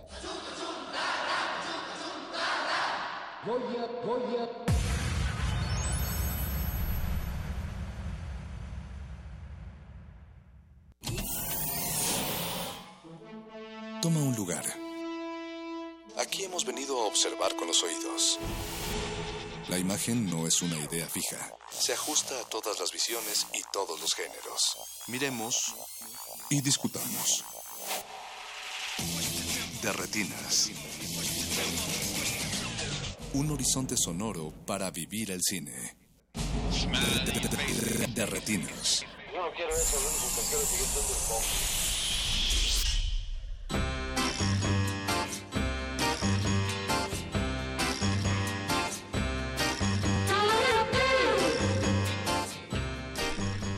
Bienvenidos y buenas noches a su cabina cinematográfica. También le quiero dar la bienvenida a otro clásico universitario más, el primero de este año. Y para eso, bueno, mi nombre es Rafael Paz. Muchas gracias por estarnos escuchando en el 96.1 FM de Resistencia Modulada. Aquí a mi izquierda, a diferencia de otras semanas, está Jorge Javier Negrete. ¿Qué tal, Rafa? Buenas Representante del equipo de Derretinas. Eh, eh. Eso. Alberto Acuña Navarijo. ¿Cómo estás, Rafa? También, representante apoyando de al equipo, ya me No puse estás- la playera. No estás tan entusiasmado, pero si quieres pásate al otro No, equipo. claro, ya- ya me puse la playera. O sea, si se va a tratar de eso de una vez. Ahorita me pongo el casco. Hasta se disfrazó de la pájara Peggy. No, espérate. Oye, qué pacho. Trae- trae- trae una playera- trae una playera de Ese rugido. Toro. Trae una playera Ese rugido puma. También, como ya lo escucharon, representando al Politécnico y a Filme Magazine Radio, Julio César Durán. ¿Qué tal? Muy buenas Cachirul noches. de la Cineteca también. Sí, cómo no. y de otras cosas. A su, a su izquierda, Praxedis Razo, también Au, de au, Filme au, Magazine. Chicos, pues las reglas de esta noche son bastante sencillas. Eh, vamos sin playera contra playera. Va. ¿No? Los de la izquierda- Ah, ya me la quité. Ah, ¿no? Los de la Perdón, izquierda vamos con playera o sin playera. playera. para, para beneplácito de Natalia Luna, que nos va a servir Sí, yo por eso me la quité. Pobre, noche. no. Natalia, buenas noches. No, pobres ustedes, porque yo voy a ser la que estaré planteando esas preguntas para el cinéfilo más débil. Ahora Nat ya viene en personaje. Ya, ya venimos en personaje, oigan, o sea, el Para, que- clásico... sí, para quien extrañaba a Monserrat Contiveros. O a Lolita ya- ajá. Lolita Cortés. Mm, Me hubiera gustado usar piel, pero bueno, ese, es- eso será para otro programa. Es muy incómodo en una cabina de radio. Suena mucho, no te lo recomiendo. Y sudas mucho. Y sudas también, mucho. De Sí, por sí, esa bueno. cabina, oye. Bueno, pero estoy muy emocionada con el clásico Pumas Poli. Ya veremos cómo les va. Que les Tres. tenemos, o sea, aparte de la trivia cinematográfica, les tenemos otra trivia más chistosa. Porque resulta que los tres representantes de la UNAM, ninguno estudió en la UNAM. Bien. Y- y los dos representantes- representantes Y del dos no estudiaron. son de la UNAM. Son de la UNAM. Sí, así Hay una es. mezcolanza ahí muy rara. Lo bueno es, ajá, es, es Pero se ponen la este, playera cada quien. ¿Puedo mandar un saludo? Sí, ya, ya tenemos No, cariño no. a la ¿No? UNAM. ¿Ah? ¿A quién le quieres- a quién le Ah, yo quería mandar un saludo? a, a la HH Facultad de Filosofía y Letras de la UNAM, de la cual, O sea, sí se la, la cual me formó. Ah. Y contra lo que estás Yo mi hermana, yo mi hermana. Sí, y contra lo que estoy jugando. a mi hermana Mariana, que me está escuchando por ahí. Ya que Ah. se puede, ¿no? Por ahí por Radio UNAM. Hoy, por hoy por Radio UNAM. Ay, qué bueno. ¿Ustedes de casa tienen saludos o no? Sí, bueno, si me está Y escuchando mi Navarico voltea a ver a. Negrete. ¿Tienes No, todavía abuelita? ¿eh? Sí, ¿Quién claro. lo dijera? Parece que no tengo madre, pero hasta abuela tengo. Entonces, bueno, las reglas son muy sencillas. Natalia va a hacerle una pregunta. Así que una pregunta por equipo. Si, a- si aciertan, pues tienen un acierto. Si fallan, avanza la ignorancia. Esperemos que no, porque estamos en la universidad y en la radio pública. Pero Y todo es quedaremos posible. muy mal, ¿eh? Y quedaremos muy mal. Así que de ahora en Y adelante mañana va a haber, revancha. ajá, Y vamos mañana a hay hacer revancha. Tres cortes, me parece. Eh, Nat, a partir de este momento. El Ya, micrófono así es como todo va. tuyo. Bueno, a ver, que- ¿por dónde arrancamos? ¿Quién- Yo que digo que, que Eh, vienen de, venimos de visitantes, así que, empiecen los ustedes... visitantes. visitantes ¿Ah, sí? empiecen. ¿Seguro? ¿Sí? Yo iba a decir que, que empiecen pollitos. Ustedes díganme, ¿quién, quién arranca? Ellos, los de casa, los de casa, los de casa. Casa escoge. Sí, sí. A ver. ¿Para dónde va el balón? El balón tiene que ir entonces de izquierda a derecha. Rafael Paz, esta pregunta va para ti. ¿Quién es el único actor en recibir de manera póstuma el premio de la Academia por Mejor Actor? ¿Sean Connery, Peter Finch, Paul Newman o Richard Burton? Ah, Peter Finch. Correcto. Eh, uno, bueno, sí, 1-0. Vamos a ir a... o sea, además, voy anotando aquí. Sí. Todo te piden, todo quieren. Peter Finch por Network. Vamos ahora del otro Ah, lado. ah, el dato ya de- Ah. Prendan algo. De este lado, a ver, Julio. Segunda pregunta. Mejor, el mayor número de personajes interpretados en una película por un mismo actor. ¿Tres, siete, cinco o seis? Le están No viene, a ver, ¿eh? no, no viene, no viene la película. Somos del equipo, somos del equipo. No, no, o sea, si, si todavía te la sabes, tendrías que decir la película tú. Mm, mm, a ver, nos vamos por siete. Siete, ¿correcto? ¿Y sabemos qué película es? ¿No? Eh, yo no me sé el, el nombre, No pero sé que es Eddie Murphy y... y- Profesor Chiflado. ¿De verdad? Ándale. ¿De verdad? Que hace la tía y... ¿Ese- no sé ese es en serio? Sí, son como Sí, hasta es 200 un bebé. personajes La segunda película. parte. Ay, Dios mío. bebé. No, Así la es. primera es en la primera. ¿En la segunda también? Ah, bueno, Debe ser la- ajá. Le va, subiendo, le va subiendo. Y hubiera sido Ah, Pedro. Infante, ¿eh? Hubiera sido Pedro Infante en su, O Peter en su ópera, Ah, que ya claro. lo acabó siendo de de Ismael Rodríguez. El Museo de Ceres. Casa Benito Juárez. Así es. Todos. A Jesucristo. A Cuauhtémoc. A Cuauhtémoc. Vámonos con la Sí. siguiente pregunta. Siguiente pregunta es para los de casa, equipo Pumas, Jorge Negrete representando. ¿Qué actor ha muerto más veces en pantalla? Sean Bean, Robert De Niro, John Hurt y Vincent Prince. Price. Mm, Pásala, pásala.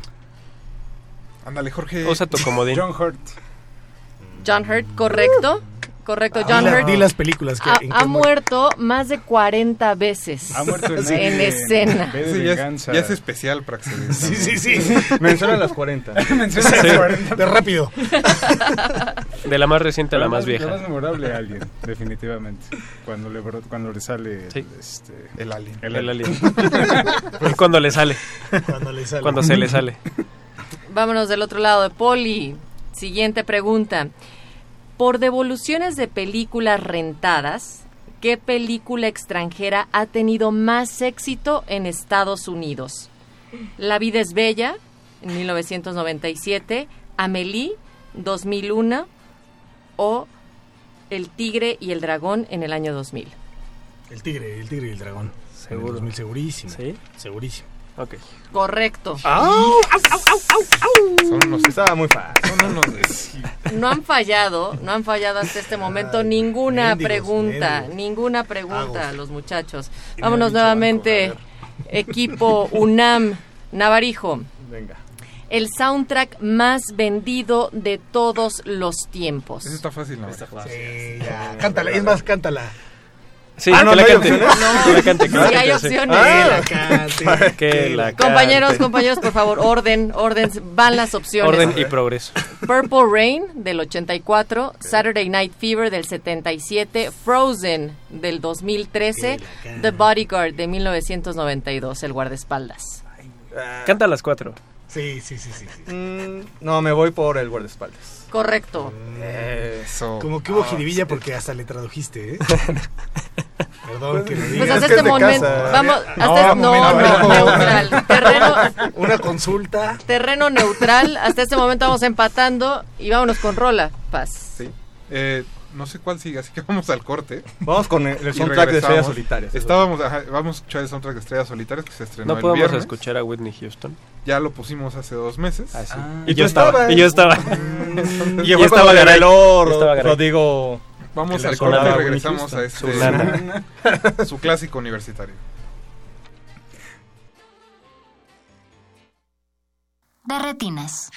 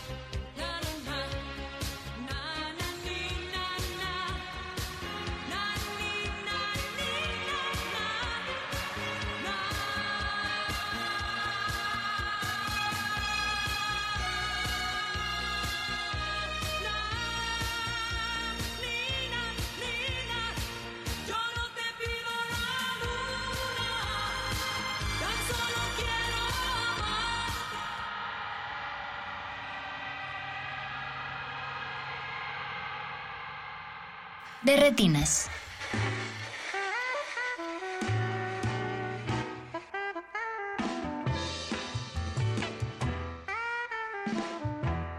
Bueno, ya regresamos del corte, escuchamos a Daniela Romo con Yo no te pido la luna, que es parte del soundtrack de Estrellas Solitarias, la nueva película de Fernando Lapilleta. Bueno, su ópera prima, si no me Eh, equivoco. su segunda película es que la primera son de esas que quedaron como medio enlatadas, era Ah. más bien para televisión. Bueno, esta también ya estaba en el riesgo de quedar enlatada. Pues sí, así que tres años y como dijera Jorge Grajales, fue la, la película mexicana que estuvo en prácticamente todos los festivales, ciclos, muestras No y la eventos especiales en, en el país.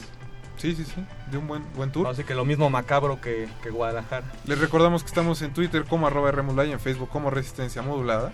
Eh, participen con nosotros en el juego. Si saben las preguntas, pues gánenos. También estamos en el Facebook Live de Resistencia Modulada. Entren a la página y ahí estamos haciendo tonterías al aire. Eh, Sobre todo el clásico entre de retinas y filme, radio. Y entonces ahora toca pregunta para filme. ¿Qué comparten Marilyn Monroe, Cuba Gooding Jr., Kristen Stewart y Brad Pitt? Todos han nacido bajo el signo astrológico. Astrol, pues todos son Escorpio. Tienen iniciadas sus carreras como extras sin créditos o son vegetarianos o finalmente han cambiado sus nombres. Creo que, creo que la última. Quiero un comodín. Quiero un comodín. No, a ¿Quieren ver. que repita? Sí, sí, sí, rep- repite las opciones. Bien. Todos son escorpión, el signo de escorpión. Eh, iniciaron sus carreras sin tener ningún crédito como extras. Son vegetarianos o han cambiado sus nombres. Para mí, que es la última, Julio, pero tú tienes la respuesta. Nos vamos por todos, han cambiado sus nombres. Incorrecto. El rival más débil Sí. es Ju- Julio Durán. Lo que Avanza tienen en común Marilyn Monroe, Cuba Gooding Jr. y Kristen Stewart y Brad Pitt es que iniciaron su carrera como, Como extras y con ningún crédito. chafa. ¿Quién lo diría? Qué pregunta tan amañada. Tan guapos todos. Exacto, tan guapos todos. Seguimos, Rafa Paz te toca nuevamente equipo de retinas. ¿Cuándo se construyó el letrero de Hollywood? 1909, 1918, 1923 o 1931. Ah, ah, 31. Pim, pim, pim. Incorrecto. Pim, pim. 1923. ¿Qué pasó, Rafa?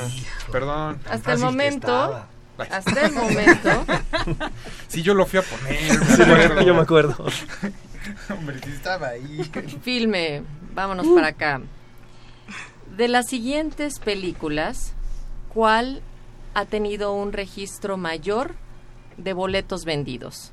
Halloween, Star Trek, James Bond o Godzilla. ¿De qué año Godzilla? Ah, sí. ¿cuál Godzilla? Con franquicia. ¿Cuál Godzilla? Como franquicia. Ah, como franquicia. ¿eh? Uf, ya, está- ya estuvo más acá. Para mí que James Bond, ¿no? Pues sí. James Bond. Por eliminación, sí. Incorrecto. Ay, no puede ser. No. Godzilla es la respuesta adecuada. Hmm. Sigue 2-2. Cu- El, el box 3-2, office, el, el 3-2. box office de qué país. Déjame, a- a- vamos a hablarle a Rentrack. A los de Canacín. A los de Canacín. Hasta el momento, eh, el marcador es de Retinas 3, Filme 2, y ambos están acumulando de Retinas un error y Filme dos errores. Vamos, vamos tablas nosotros. Siguiente pregunta, Jorge Negrete. ¿Quién interpreta a Alex, The Corpse, en The Big Chill, El Reencuentro? ¿Bruce Willis, Kevin Costner, Jeff Goldblum o Ken Olin? Jeff Goldblum. Incorrecto, Kevin Costner. Hasta este momento entonces ya llevan dos errores cada equipo. Navarijo, ¿la viste? Tablas, tablas. No. Tablas, tablas. Esta me gusta mucho. Venga, Híjoles, filme. Híjoles. Para crear la imagen de Yoda, su rostro, el afamado artista de maquillaje Stuart Freeborn combinó rasgos de su propio rostro con qué otra notable figura y personaje. El Dalai Lama, Albert Einstein, Carlos Castaneda o Charles de Gaulle. Híjole. No. Esa- esa- Mira, ya, la- ya las Castañeda. opciones son, Exactamente. ya las opciones son milagrosas. No, no viene Jodorowsky. Para mí que es Albert Einstein, porque así son los gringos. ¿O tú qué dices, Julio? Yo digo que es Gandhi. Porque ¿Sí? Einstein, Einstein es ET. ¿Mahatma? Ajá. Pues Mahatma Gandhi. Para empezar, bueno, No está vaga. era el Dalai Lama. Ah, ese señor. es el mismo. Es igual. Son de, igual. es- Pedimos tienen una tienen montaña tienen una montaña de diferencia. El Dalai Lama. No solo eso, Filme, estaban en lo correcto al inicio. Fíjate, ¿qué te dije? Era Albert Einstein. Por los chinitos. Pero seguro que- Lamentablemente, su respuesta fue incorrecta. Era era Ponnos medio también era ET. Poli, estás acumulando tres, tres errores. Unam, seguimos con ustedes. A ver, venga. Es tu turno, Navarijo. ¿Quién es el actor más chaparro en haber ganado un Oscar? ¿Richard Dreyfuss, Al Pacino, Dustin Hoffman o James Cagney? Está difícil. James Cagney. Correcto, James Cagney. Eh, vamos a ir. Que lo conoces, lo conoces. Vamos 4-2 en el marcador. La ignorancia creo que va agarrando velocidad. Sí. ¿eh? Así es. ¿Quién Así que vamos a ir a escuchar, ¿Cuántos? vamos a escuchar otra canción de Estrellas Solitarias y regresamos. ¿Les parece a todos? Sí. Vamos con algo de Afrodita. Vamos a escuchar ajá, Afrodita con Rosa Moreno y regresamos. Sin albur, Jorge, sin albur. No, regresamos, regresamos. De retinas.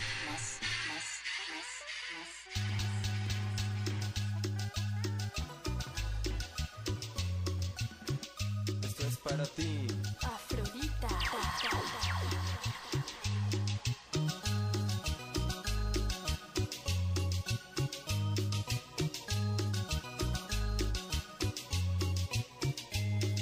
Yo quiero una morena para mí, que me baile, que me cante, una mujer hermosa y bella como el mar, que me adore y me encante.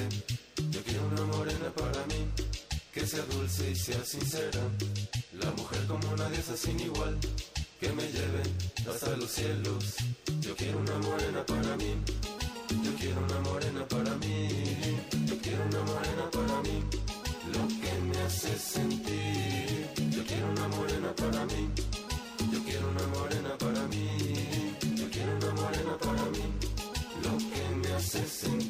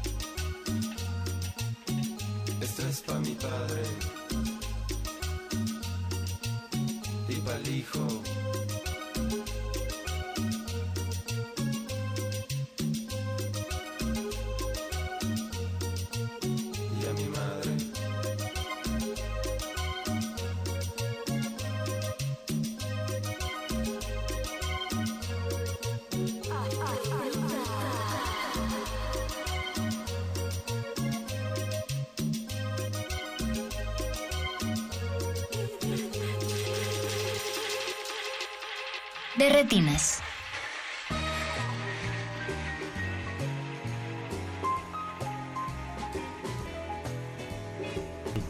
Ya estamos de vuelta en el 96.1 FM de Resistencia Modulada. Muchas gracias a todos los que nos están escuchando y siguiendo este encuentro universitario sin violencia, cero sangre, pura amistad. Eh, Fair chicos, play. antes de seguir, pues cuéntenle un poco al auditorio dónde los pueden escuchar, sus redes sociales. Por favor, no se peleen. Bueno, estamos en arroba Filme Magazine. Nos está sintonizando además Daniel Valdés, que está enfermito y en cama, y entonces pide que le echemos un abrazo. Natalia pide que le des un saludo, por favor. Abrazos, abrazos apapachadores y sobre todo que se reponga muy pronto. Vaporru. Y Vaporru, estamos en sí. Facebook en Propolio. Filme Magazine, igual en Twitter. Y en.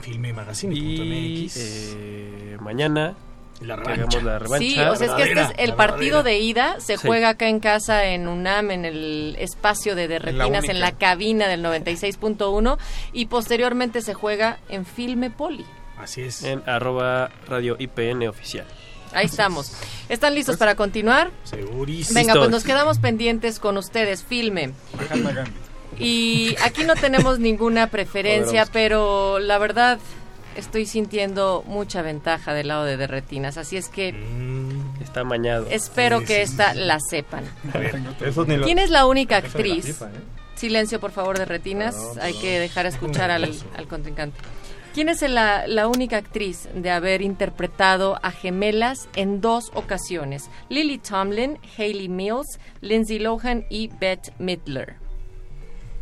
Ay, Mm, Ay, chiquito. Échate esta. está, está difícil, ¿eh? Porque no, no ubico mucho esos chick flicks. Tiempo referido, tiempo. Pero se me hace que podría pasar Dale. hasta por Lindsay Lohan. ¿Confirma su equipo, Lindsay Lohan? Ah, Correcto, sí, Lindsay. Lohan. Aquí sí podemos pagar. No, No, no, Ah, que no, que estamos no. en Aquí sí. Ni aquí ni en tu casa. De Retinas. Toca turno nuevamente, Rafael Paz. A ver. Que lleva la mano en este programa. ¿Qué tienen en común Sharon Stone, Lynn Manuel Miranda, Rachel McAdams y James Franco con el fundador Amazon, Jeff Bezos? Ellos nacieron con el signo de Leo, todos han trabajado en McDonald's, son activistas políticos o todos desertaron de la universidad. La aplicaron, ¿eh? McDonald's. Correcto, todos han trabajado en McDonald's. Las otras. Las otras que. Oye, ¿de dónde crees que aprendió lo que sabe Jeff Bezos? Obviamente explotar gente. Claro. Punto para derretinas. Hasta este momento el marcador es 5 derretinas, 3 filme. Continuamos con filme de los siguientes artistas latinos. ¿Cuál es el único que no inició actuando en telenovelas? Gael García Bernal, Sofía Vergara, Salma Hayek o Ricardo Montalbán. Ricardo Montalbán. Sí, seguro. Sí. Sí, muy seguro. Tú, tú eres muy telenovelero, te creo. Ricardo Montalbán. Ricardo Correcto, Montalbán. Ricardo Montalbán. ¿Y Salma Hayek en cuál telenovela salió? Teresa. Mm, se la saben todos. ¡Qué bárbaro! de cultura general. Ah, perdón, hasta la de Sofía perdón, perdón. Acapulco, Y- y todo. Sí. Negrete, Ah, claro. Negrete, toca turno de, de retinas. ¿Qué personaje histórico ha tenido el mayor número de retratos fílmicos? Adolfo Cedillo. Hitler, Cedillo. Napoleón Bonaparte, Jesucristo o Abraham Lincoln. Gandhi. Mahatma Gandhi. Yo, yo digo que Mahatma Gandhi. Este.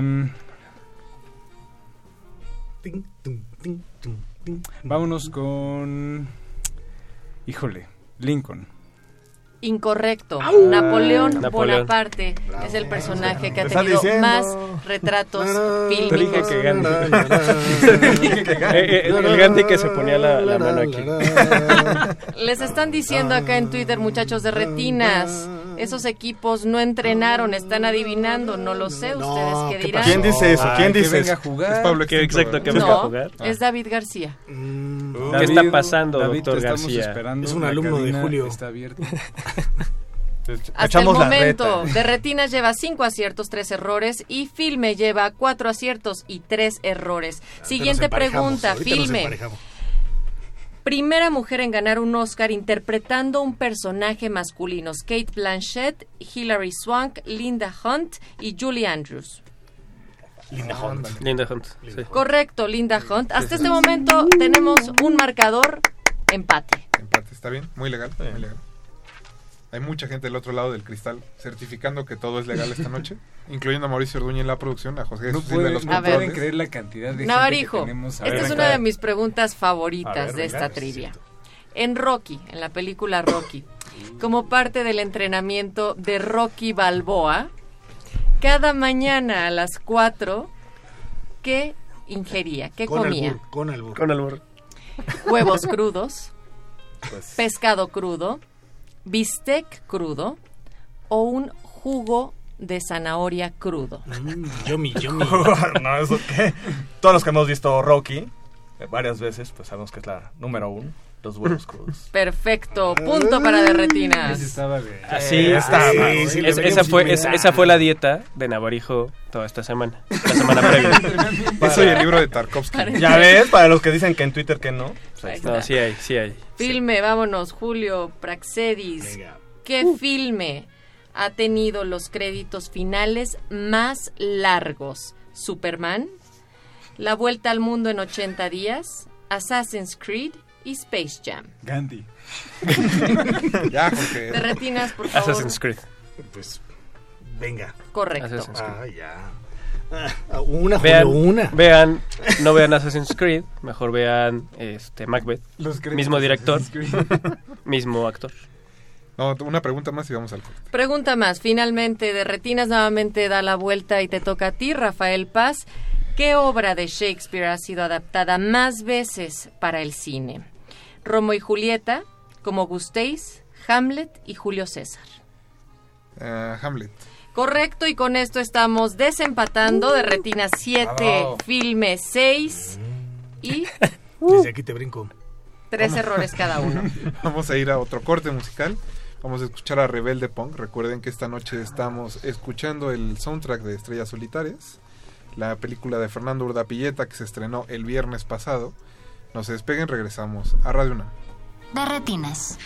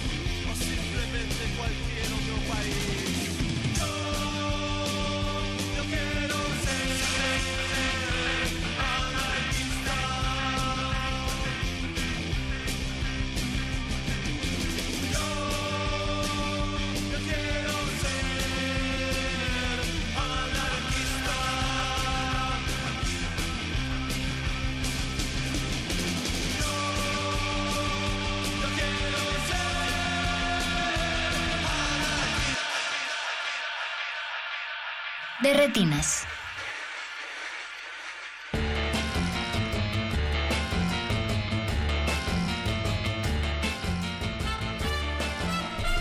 Regresamos a este clásico universitario, Poli Pumas, de Retinas contra Filme Magazine.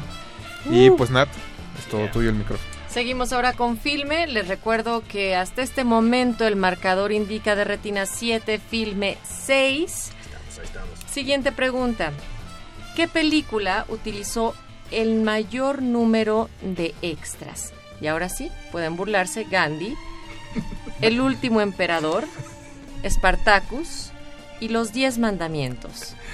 Gandhi. güey. Sí, creo que es Gandhi. Gandhi. güey. Ahora sí, esto- esto Les dije, les dije. Correcto, Yeah. así se empata este marcador Hembra, entre hembra. Les dije.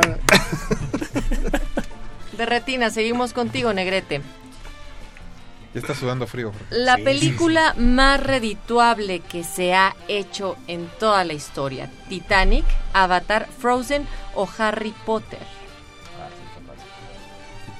De pechito. ¿No es- no es una de Roger Corman? No. Avatar. ¿Qué pasó? Jorge. Yo diría que la más redituable debe ser una de Roger Corman. En cuestión de costo-beneficio, supongo que sí. Sí. Aunque si haces dos, dos mil millones de dólares en taquilla, creo que también es bastante redituable. Sí, no, pues, A continuación, les haré una pregunta donde tenemos que leer en inglés la frase porque es con lo que cierra la película. ¿Qué filme cierra con la frase Roads? Where we're going, we don't need roads. Star Trek, Thelma y Luis, Back to the Future o Harry Potter. Volver al futuro. Correcto. Parte 1. Tan, tararán, tan, tan, tan. Y a esa, esa respuesta justo hace que el marcador vaya ahora a favor de filme. ¿Ya ves, Negrete? Perdón. Navarijo, por el equipo de Derretinas, jugándose en casa. ¿Quién es la primera mujer americana en ganar mejor dirección de los premios de la Academia? Sofía Coppola, fácil. Nora Ephron, Barbara Streisand y Catherine Bigelow. Correcto, y se empata así de esta manera. Bravo. Eso. Siguiente pregunta, ¿quién es la persona más nominada en la historia de la Academia? Paul Newman, Meryl Streep, Bette Davis o Jack Nicholson. Jack Nicholson. Incorrecto. No, no. ¿Quién es? La respuesta es Meryl Streep. Ay, es que me pongo Sí. muy mal. Ya, ya sé que me pongo muy mal. Es mi tema. Jack lleva como Ya, ya, ya, es, 23, ¿no? Jack. ya, ya es un chiste. Pero yo sé que eres tú, yo sé que eres tú. Cada Pero cada ya es un chiste. Meryl Streep. Yo, yo sospecho que va a estar nominada en los próximos Oscars, aunque, Aunque no, no salga no haya en estrenado nada exacto. Aunque no salga en Roma. Sí sale, ¿no? Sí, sale. Ah, sí, tiene un cameo. Se llama Yalitza. Tiene un cameo. Perdón, ya. Siguiente pregunta. ¿Qué tipo de pájaro era el Big Bird de Sesame Street, de Plaza Sésamo? Es un canario. Correcto, y ni siquiera te di la respuesta, Ah. Rafael. Ah, perdón. Alguien era No, fan. va- van a parecer que este, está comprada esa pregunta. No, no, por eso estamos haciendo el Oye, video pero en acá- Facebook pero- Live. y en México era un loro, ¿no? Imagino que por las Por plumas lo tiene que ser un loro. Era un loro. O una Ella era su primo mexicano. Abelardo. Hay un episodio sí, Chapaneco. donde se encuentran. Venga. Yo siempre tengo la duda, ¿quién era Montoya entonces? Es Abelardo, El pero la versión original de Plaza Sésamo. Cuando éramos muy niños, Sí, tú no lo, a lo mejor no lo recuerdas, Negrete, pero se llamaba, No, no se llamaba Abelardo, no se llamaba Montoya. Montoya. Ajá, exacto. Sí, Nació yo me quedé con esa duda, pero entonces Sí. no lo soñé, ¿verdad? Mo- Montoya Era es Abelardo, sí. Ok. Y era un lorito chapaneco. Sí. Continuamos. Em, filme. ¿Quién es el único hombre que ganó tres Óscares por mejor actor? Tom Hanks, Marlon Brando, Daniel Day-Lewis y Jack Yo lo Nicholson. dije. Yo lo dije, no, Jack espérate, no, Nicholson. cállate, cállate, ya- Es que Jack te calles. Nicholson. Es Jack No. Nicholson. eh, Te lo juro. eh, Ahora sí. Jack Daniel Day-Lewis. No. Daniel No, Day-Lewis. pónganse Es de Jack, acuerdo, Jack, Jack Nicholson. Daniel Jack Day-Lewis. Nicholson. Daniel ¿Sí o no? Day-Lewis. acuerdo. A ver, No, orden, por favor. Tenemos mírame. a los dos. Yo estoy convencido. Es Jack Nicholson. Incorrecto. ¡No! ¡No puede ser! Para que se dis- tienes una Filme, obsesión. filme, Ya sé, ya están sé. acumulando cinco errores Y, y- y dos por Jack. de sus ocho aciertos y dos por Jack porque la respuesta era como lo decía Julio. Te estoy diciendo. Daniel Day-Lewis es el actor Si que ha tengo los ganado pelos en la... Jack Tú has ganado todo.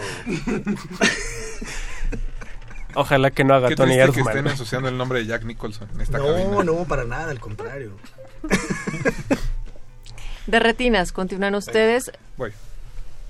Pero No, acabas pues de va. pasar, Ah, Rafael. entonces va Negrete. Perdón, perdón, perdón. Jorge Negrete con la siguiente pregunta. ¿Qué tipo de perro era el que cuidó Jack Nicholson en la película As Good As It Gets? Esa te la mandé ya a ti. No, no, es la raza. La raza.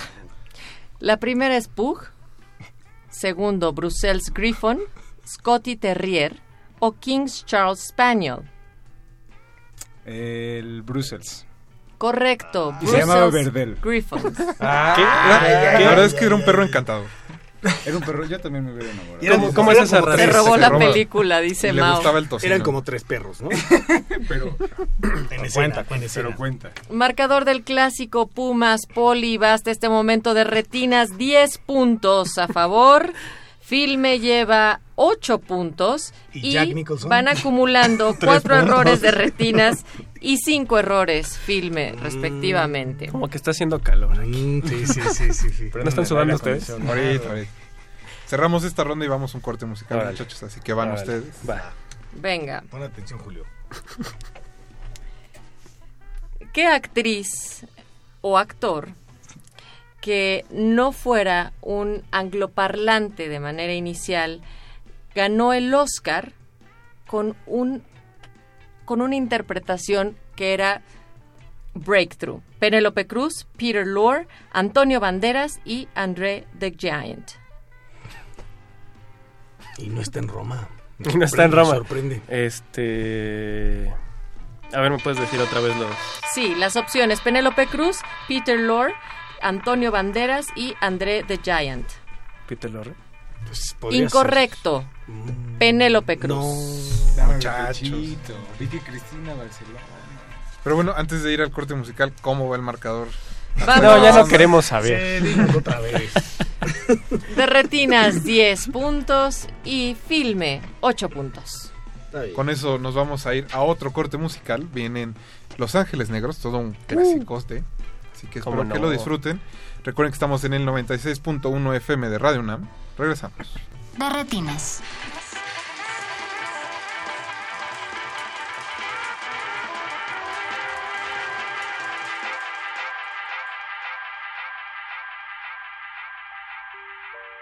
Todo vuelve a ser sorpresa cuando un niño va a nacer.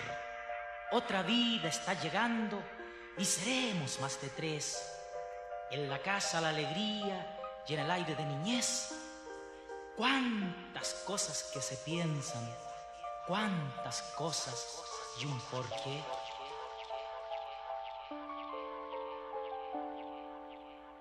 Será varón, será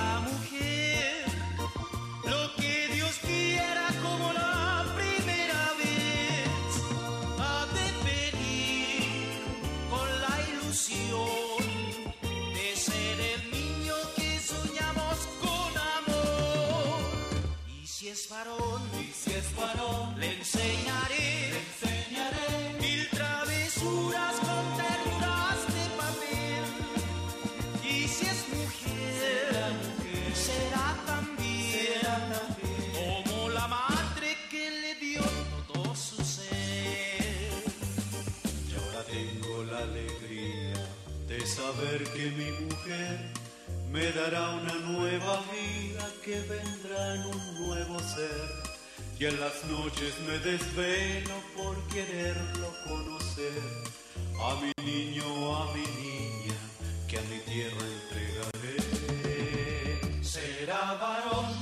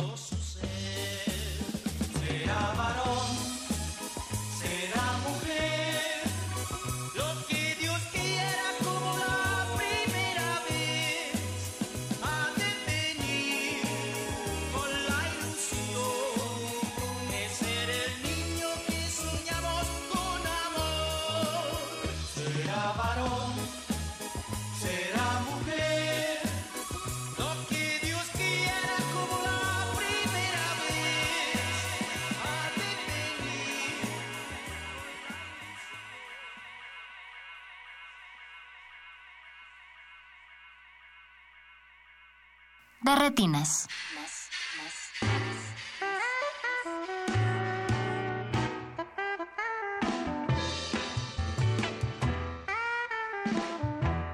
Acabamos de escuchar a Los Ángeles Negros con Será Varón, Será Mujer, parte del soundtrack de Estrella Solitaria, Con la abre, película que abre de la película de Fernando Urdapilleta.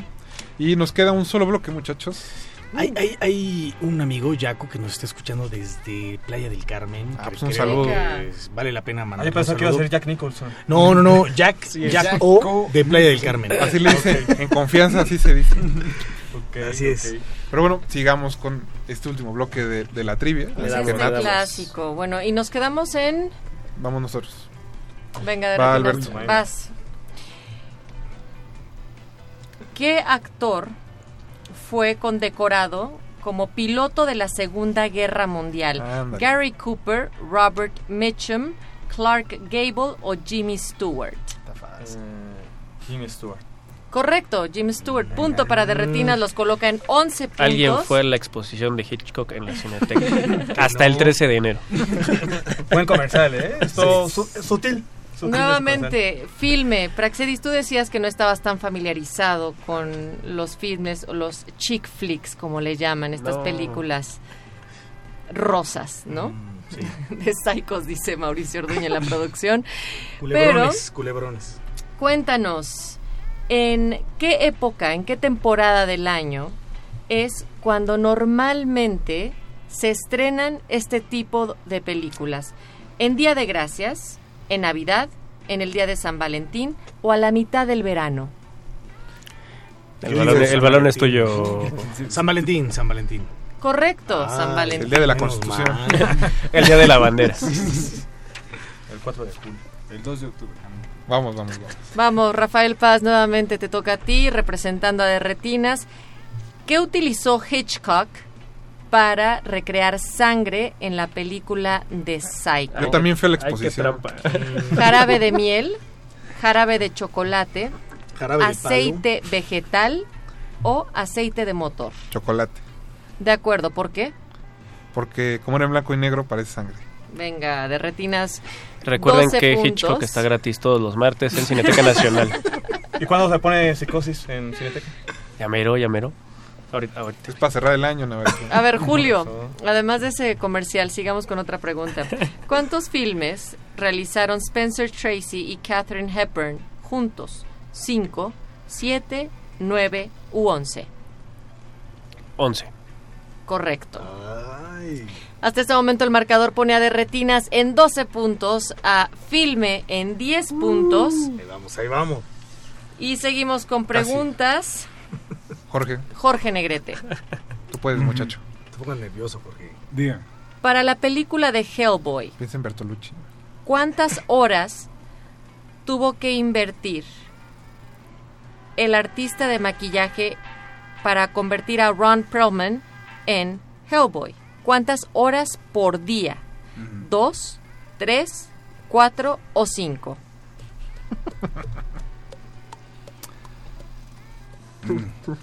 Ok, este. Cuatro horas. Correcto, cuatro horas. Vagos. Alguien sí, vi- alguien sí vio el detrás de cámara. Sí, mi de- sí vi los extras de mi DVD. Filme, seguimos con ustedes. ¿Quién fue el primer actor que ganó mejor actor en los Óscares y que rechazó tal premio? George C. Scott, Marlon Brando, Paul Newman o Will Smith. Marlon, ¿no? No, George C. Scott por Patton. ¿Sí? Sí. Yo digo, Marlon Brando. George, sí. George, sí, Scott. Bueno, va, va. George, Jack sí. Nicholson no es, seguro. No, no, no, no, es George, sí, Scott. Seguros. Sí. Julio, seguro que Sí. no le quieres hacer caso No. a Praxedes. Seguro. Correcto. George C. Scott. Pete el Sí, sabio. sí, sí, Bueno, hay que decir también que las preguntas que teníamos planeadas para esta noche, Jugamos bastante esta noche. jugamos bastante, son Ya muchas. nos fuimos a tiempos extras. Sí, Casi. sí, sí, hay, hay Y, eh, súbita. Pero sigue Alberto. y ahora haremos esta traducción simultánea. El primer filme que arrasó en los Óscares, Navarijo, It Happened One Night, Casablanca, eh, The Wizard of Oz o Gone with the Wind. Lo que el viento se llevó. Lo que el viento se llevó, el Wizard of Oz es el... ¿Qué, qué, qué? El mago no, de Oz. el ¿El mago mago de la tampoco. No, incorrecto. Sucedió una noche. Sucedió una noche. It happened one night. Sí, estamos emparejándonos. Perdón. Pues más o menos, les diré que de Retinas tiene cinco errores, Filme seis errores y el marcador final es 13 aciertos de parte de Retinas y Filme lleva solamente 11 aciertos. Pero no digas solamente. Están competido también. Exacto, yo, digo que está ganando la Malo que lleváramos tres. Que alguien gane aquí. Y la diversión. Ellos son los ganadores. Va Sí, filme. A ver, a ver. Estamos listos. ¿Cuál elige Natalia? Venga. ¿Cuál de los siguientes actores es el único actor de no haber interpretado el papel de Adolfo Hitler? Alec Guinness, Charl- Charlie Chaplin, Anthony Hopkins o Buster Keaton. Es Buster. Buster Keaton. Correcto, Buster Keaton. Qué bonito. Estaba regalada. Me suena. No sé por qué me suena. Tengo como un... En la película de 1961 de Retinas, de Desayuno con Diamantes, Breakfast at Tiffany's, ¿qué marca de ropa fue la que diseñó la ropa de Audrey Hepburn y que posteriormente se hizo muy famosa? Givenchy, Cardin, Chanel o Balmain. Givenchy. Correcto. No lo vieron, pero Rafa Paz alzó el meñique. Y, y Mauricio Orduña dice que es Milano. No, no, no. Yo Tengo mis dudas, Yo, quisiera decir que yo uso calzones, solo uso calzones Givenchy. Givenchy. Muy bien. Hay que cuidarse. Es, es el día de decir. Y es lo único que usas además de una gota de perfume Además, además, en el codo. Me consta que no, pero filme. Uh, ¿Quién fue Tiene el primer, el primer invitado que tuvo Plaza Sésamo? Lily Tomlin, Johnny Cash, James Earl Jones o Richard Pryor. Por favor. James Earl Jones. Correcto. 13 puntos para filme y 14 puntos para derretinas. Yeah. Creo que nos queda nada más una ronda de preguntas. Una ronda de preguntas. Pues ya vamos ganando. Por eso, hagámosla, hagámosla. Por, por, Fair play. por respeto a las instituciones. Para que no digan que está amañado esto. O sea, digamos, ¿cu- ¿cuántas preguntas más por equipo? Un- una y una. Una y Una y una. Le damos. Mientras, recuérdenle por favor al auditorio que mañana es la revancha del Mañana. partido de ida. A las 10 de la noche en Radio IPN, en el 105.7 de 95 FM. No, eso es el 95.7. Eso es reactor. Perdón. 95.7 de FM. Bueno, ya va Natalia. ¿Qué pasó? Con el No, guardia. eh, ponle, ponle una falla ahí a Disculpe, a Rafa. es que- 95.7 de FM. Mañana nos escuchamos de Bueno, lo que Natalia 10 de la noche lista. a 11. ¿Tú tienes un, anuncio de parroquial? Yo tengo un anuncio parroquial, los quiero invitar a... ¿A tu este, cumpleaños? Al, foro, al foro 76 en Avenida Cafetales número 76 para que se diviertan con una pastorela. Se llama La Pastorea al Diablo. ¿Vas a salir? Este, voy a salir, no, no es cierto. diablito. Pero este sale un equipo de actores eh, muy talentoso, entonces aviso parroquial. Aprovechando que estamos como con Pregunta a. Mauricio si vas a salir como Miguel Bosé. Ua, ua, ua. Claro. Pero como en Suspiria, si no, no cuenta. No, no, no. Uh. Va a ser como en el video de este. Don Diablo. Uf. Pues sí. Bueno, estamos listos. Con esto estaremos dando ya final a- El primer partido. al primer partido, pero bueno, ahí vamos. Va Alberto. Alberto, Venga. Leonardo DiCaprio compró un póster de una película muy rara por la cual pagó 690 mil dólares. ¿Por qué póster fue? Metrópolis de 1927, el de The Bride of Frankenstein, la esposa de Frankenstein de 1935, la de King Kong de 1933 o el de 1931 de Drácula. A mí se me hace que a Leonardo DiCaprio le gustaba Metrópolis.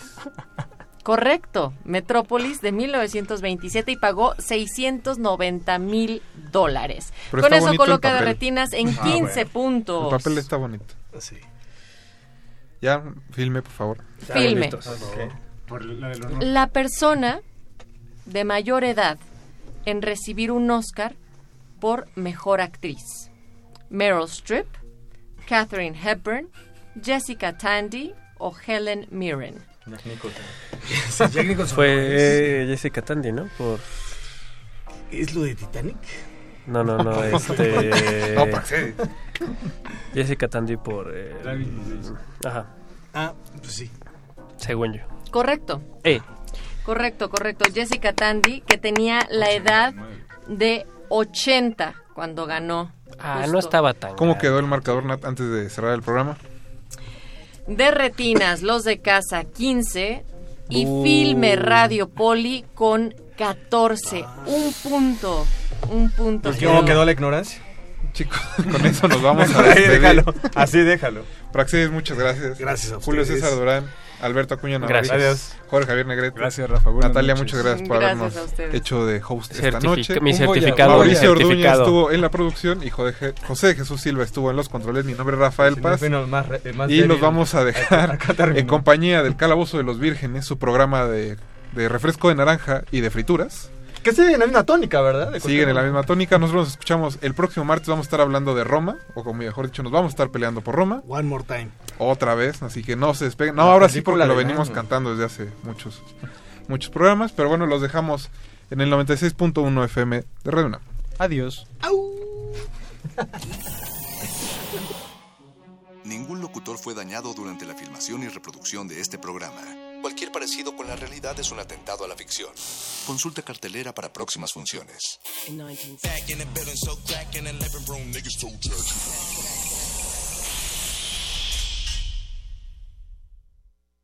Resistencia modulada. 2018. 200 años del nacimiento de Iván Turgeniev. En un tiempo en el que aún el esclavismo era cotidiano, Turgeniev idealizaba en sus relatos a los siervos como seres superiores, en calidad humana, a sus amos. Se dice que el impacto causado por sus textos en la opinión pública influyó en la decisión del zar Alejandro II de emancipar a los siervos de la gleba en 1861. Iván Turgeniev.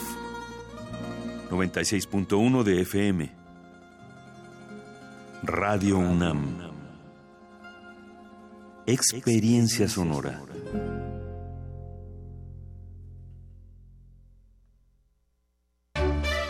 Durante más de cinco décadas, Punto de Partida ha apoyado la creación literaria y gráfica de los jóvenes universitarios. Ahora es momento para un reinicio.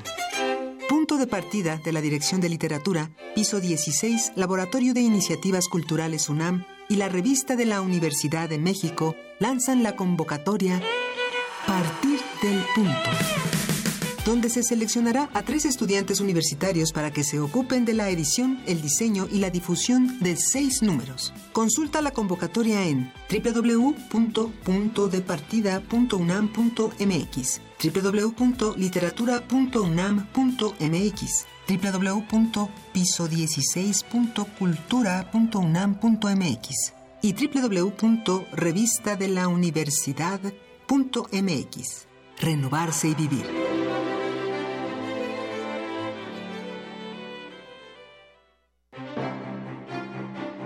El Museo Nacional de Arte abre sus puertas a la exposición Saturnino Herrán y otros modernistas. La muestra reúne 86 piezas entre pinturas, dibujos, fotografías e impresos, las cuales representan un recorrido por las etapas de producción del artista. Complementan la exhibición obras de Alberto Garduño, Alfredo Ramos Martínez, Ángel Zárraga, Francisco Goitia y Germán Gedovius. Saturnino Rand y otros modernistas se puede visitar en el Museo Nacional de Arte, calle Tacuba número 8, Centro Histórico. Oh patria, fosa común, donde estamos con la mitad del cuerpo adentro la otra mitad se ha puesto a caminar con el verano de las llamas. Poemas y narraciones como testimonios de una tragedia que no se olvida. ¿Dónde estabas tú? Jueves de Teatro de Radio UNAM te invita a revivir la lectura dramatizada en conmemoración al 2 de octubre de Patria, Fosa Común, a 50 del 68. ¿Dónde carajo? ¿Dónde fue que moriste? Adaptación de Héctor Salic. Dirección Eduardo Ruiz Aviñón. 2 de octubre. Alconazo, Aguas Blancas, Acteal, San Fernando. Todos los jueves de noviembre a las 20 horas en la sala Julián Carrillo de Radio UNAM. Adolfo Prieto 133 en la Colonia del Valle, cerca del Metrobús Amores. Crece como un árbol en el tiempo, nos moja de vergüenza. Así pasen 50 años más, que siga sin olvidarse. Radio UNAM Experiencia Sonora. Resistencia modulada. Presidencia de la República. mexicanas y mexicanos. Es un gusto saludarlos al iniciar 2017. Espero que hayan celebrado en familia este ajuste en el precio de la gasolina, ya que desde hace años mi responsabilidad es justamente subir impuestos, subir impuestos, poniendo en riesgo la estabilidad de toda la economía. Yo no, no, no tengo nada que esconder. Quitarle recursos a los mexicanos más pobres para dárselos a los que más tienen.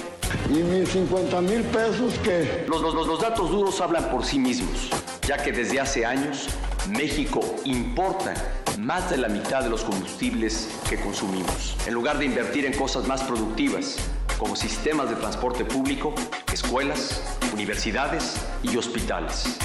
Incluso hemos tenido que eliminar jóvenes que hoy se están graduando, jóvenes. Adicional a lo anterior, a partir del primer trimestre de este año, se reducirá la unidad nacional y nuestro país. La, la unidad nacional y nuestro país. Valores profundos de amor a la patria. Aquí les pregunto, ¿qué hubieran hecho ustedes? ¿Qué hubieran hecho ustedes? ¿Qué hubieran hecho ustedes? ¿Qué hubieran hecho ustedes? ¿Y a mí qué me dicen? Yo voté por codos. Resistencia modulada. Los niveles inferiores de la nave de la Resistencia están dedicados a los calabozos, donde se resguardan los temas prohibidos y tomos de conocimiento olvidado. El más grande de ellos es donde guardamos los juegos, los cómics y las frituras de queso. Bienvenido a él, viajero. El calabozo de los vírgenes. El calabozo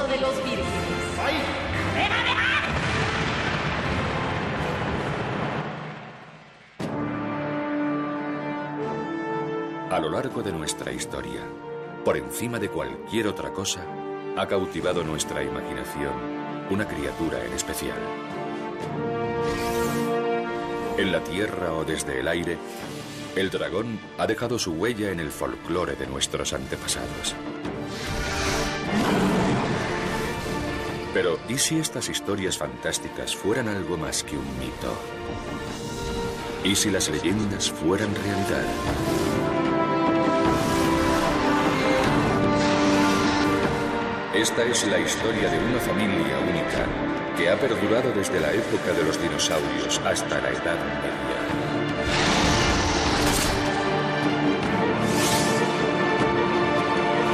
Una exploración científica de una especie extraordinaria. Esta es la historia natural de la criatura más asombrosa que jamás haya existido.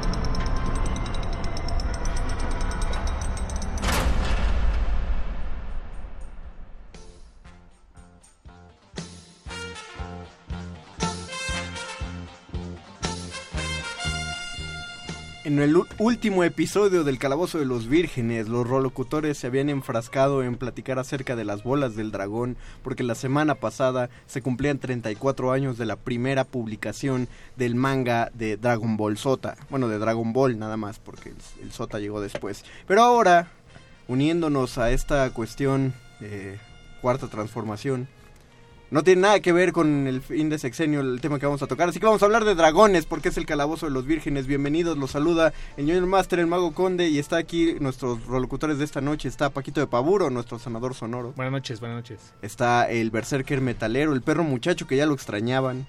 Eh, Mago Conde, qué dragón más eh, longevo que el PRI. Saludos. Yo soy dragón, por cierto. Diría Oscar Sánchez. Espérate, ¿Ustedes de qué año eh, de qué año son? Porque si nació- 89. Si nació, ah, no. Yo soy- Tú no, es que eres más joven. soy- Somos serpientes, serpientes. Serpientes. Sí. Tú eres del qué año, perro? Yo soy del 91. ¿Eres del No 91? manches. Sí. No te creo nada, pero bueno. Entonces no te voy a decir tu signo chino. Y también ya escucharon la voz del pangolín de la fuerza, el Bofes García, que está aquí a la derecha. Buenas noches, Dungeon Master. Buenas noches, gente en el calabozo. Y ya tenemos desde que hay 3 minutos 20 segundos en el Facebook Live comentarios. Eh, qué rápido y qué chido. Compartan este video, este Facebook Live. Estamos en Resistencia Modulada en Facebook Live. Ahí verán los comentarios, por ejemplo, los de Ulises Arias Ovalle que dice saludos, ya estamos viéndolos. Saludos Ulises, qué bueno que, que nos topamos aquí. Fernando Sansores Arias dice ya estamos con ustedes. David Cortés, buenas noches, presente de este lado. Sergio Pelozano, hola a todos, saludos. Alonso Beltrán Perea, Draco de Corazón de Dragón. Ay, mira, ya empezaron a salir los, los dragones favoritos. Corazón de Dragón. Dragonautas. Los Dragonautas. Corazón de Dragón, esa película que era de un, de un caballero, ¿no? Que había nacido con corazón. Eh, sí, y bueno, había un dragón y la voz del dragón er- es de Sean Connery. Bueno, Sir Sean Connery. Ah, entonces hablaba así Ah, el dragón. ah, eh, yes. Era de los mejores acentos que puede tener un dragón. Bueno, Eh, ese, ese y el de Benedict Cumberbatch. Exacto, supuesto. dije de, de Sauron, ¿no? En El Señor de los Anillos. No, no, no, no, ¿No Smaug. Ah. Smaug. Smaug. Sau- Sí, Sauron es el tipo que nunca sale, solo sale al principio volando elfos con un... Yo, yo no he visto la película, pero he visto a Benedict Cumberbatch detrás de cámaras Todos- todos vimos arrastrándose como lagartija y es genial, lo amo. Es, es- es bonito que le digan, tú vas a ser un dragón y él diga, pero quiero filmar mis escenas. o sea, sí, voy a, voy a hacer la voz, pero me grabas, güey, porque va a ser un personaje. Y pues no le dices que no a Benedict Cumberbatch, y dices, pues bueno, va. Además, imagínate en su preparación como actor para ese papel. Todas las películas de dragones que vio. Se echó todos los documentales del Discovery sobre dragones. El dragón de Komodo. El dragón de Komodo. El único dragón real que se me ocurre ahorita. Y sí, pues es el único, de hecho, y es letal. Sí, es el, Es pero es el venenoso, ¿no? Es único dragón. Hay- ¿No, hay, no hay algún dragón de mar, no sé, algo que, que sí se llama. Los dragones de mar. Sí, hay una dragón marino, ajá. Hay una especie que eh, se llama dragón de mar, pero es un caballito de mar. Un caballito espinoso. Donde yo sé, ¿o hay otro dragón de mar? No, no, de hecho es curioso cómo o sea, le ponen dragón o algo que se ve como no natural.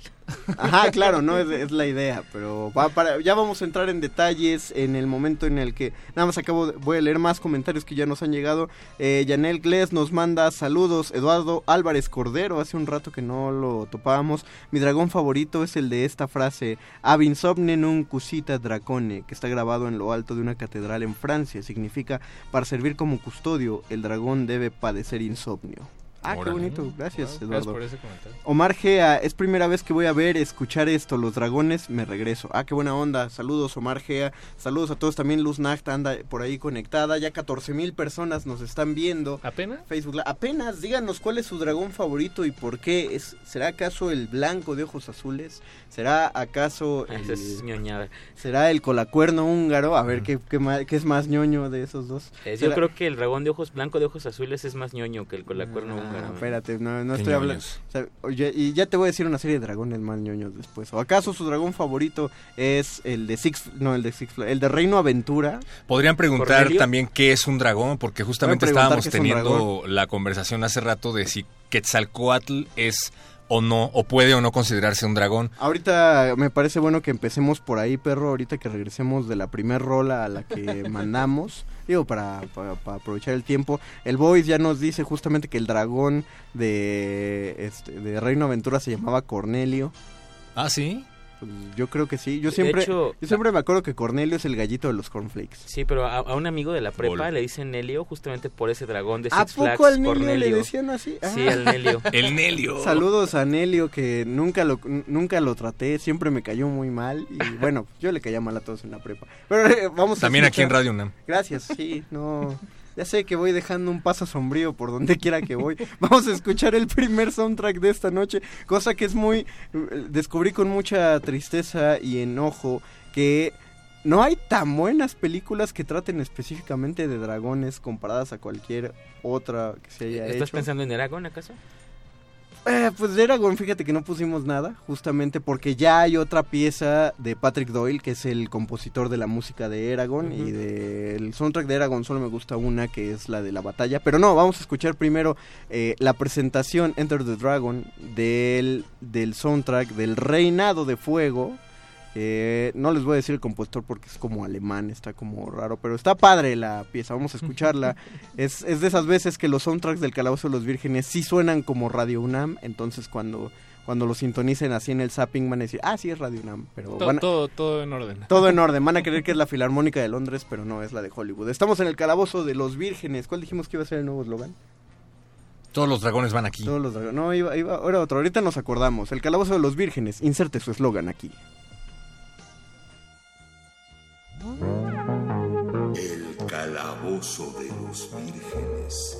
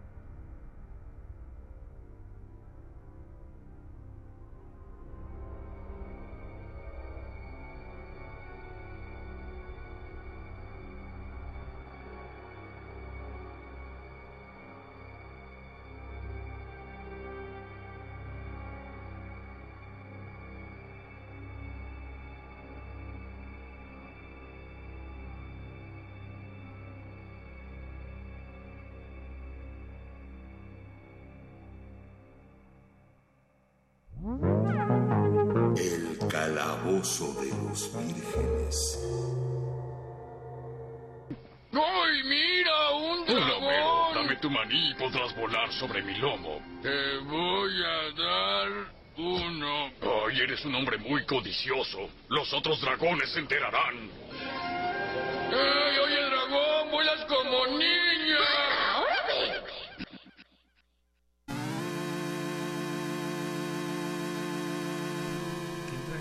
Está... Estamos de vuelta en el Calabozo de los Vírgenes. Eh, saludamos a Luz Nag, que nos manda saludos desde la FIL Guadalajara. Qué envidia. Qué oso. Pero qué chido. A ella le gusta el colacuerno húngaro. Fernando Sansores Arias dice que a él le gusta el dragón cráneo de ojos rojos. ¿Ves cómo hay dragones más? Más ñoños aún, santo Dios. Exactamente.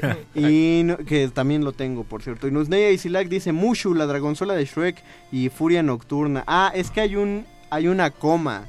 O sea, es Mushu, que es el dragoncito de Mulan. Ok. La dragonzola de Shrek, que no tiene nombre, solo es la dragona.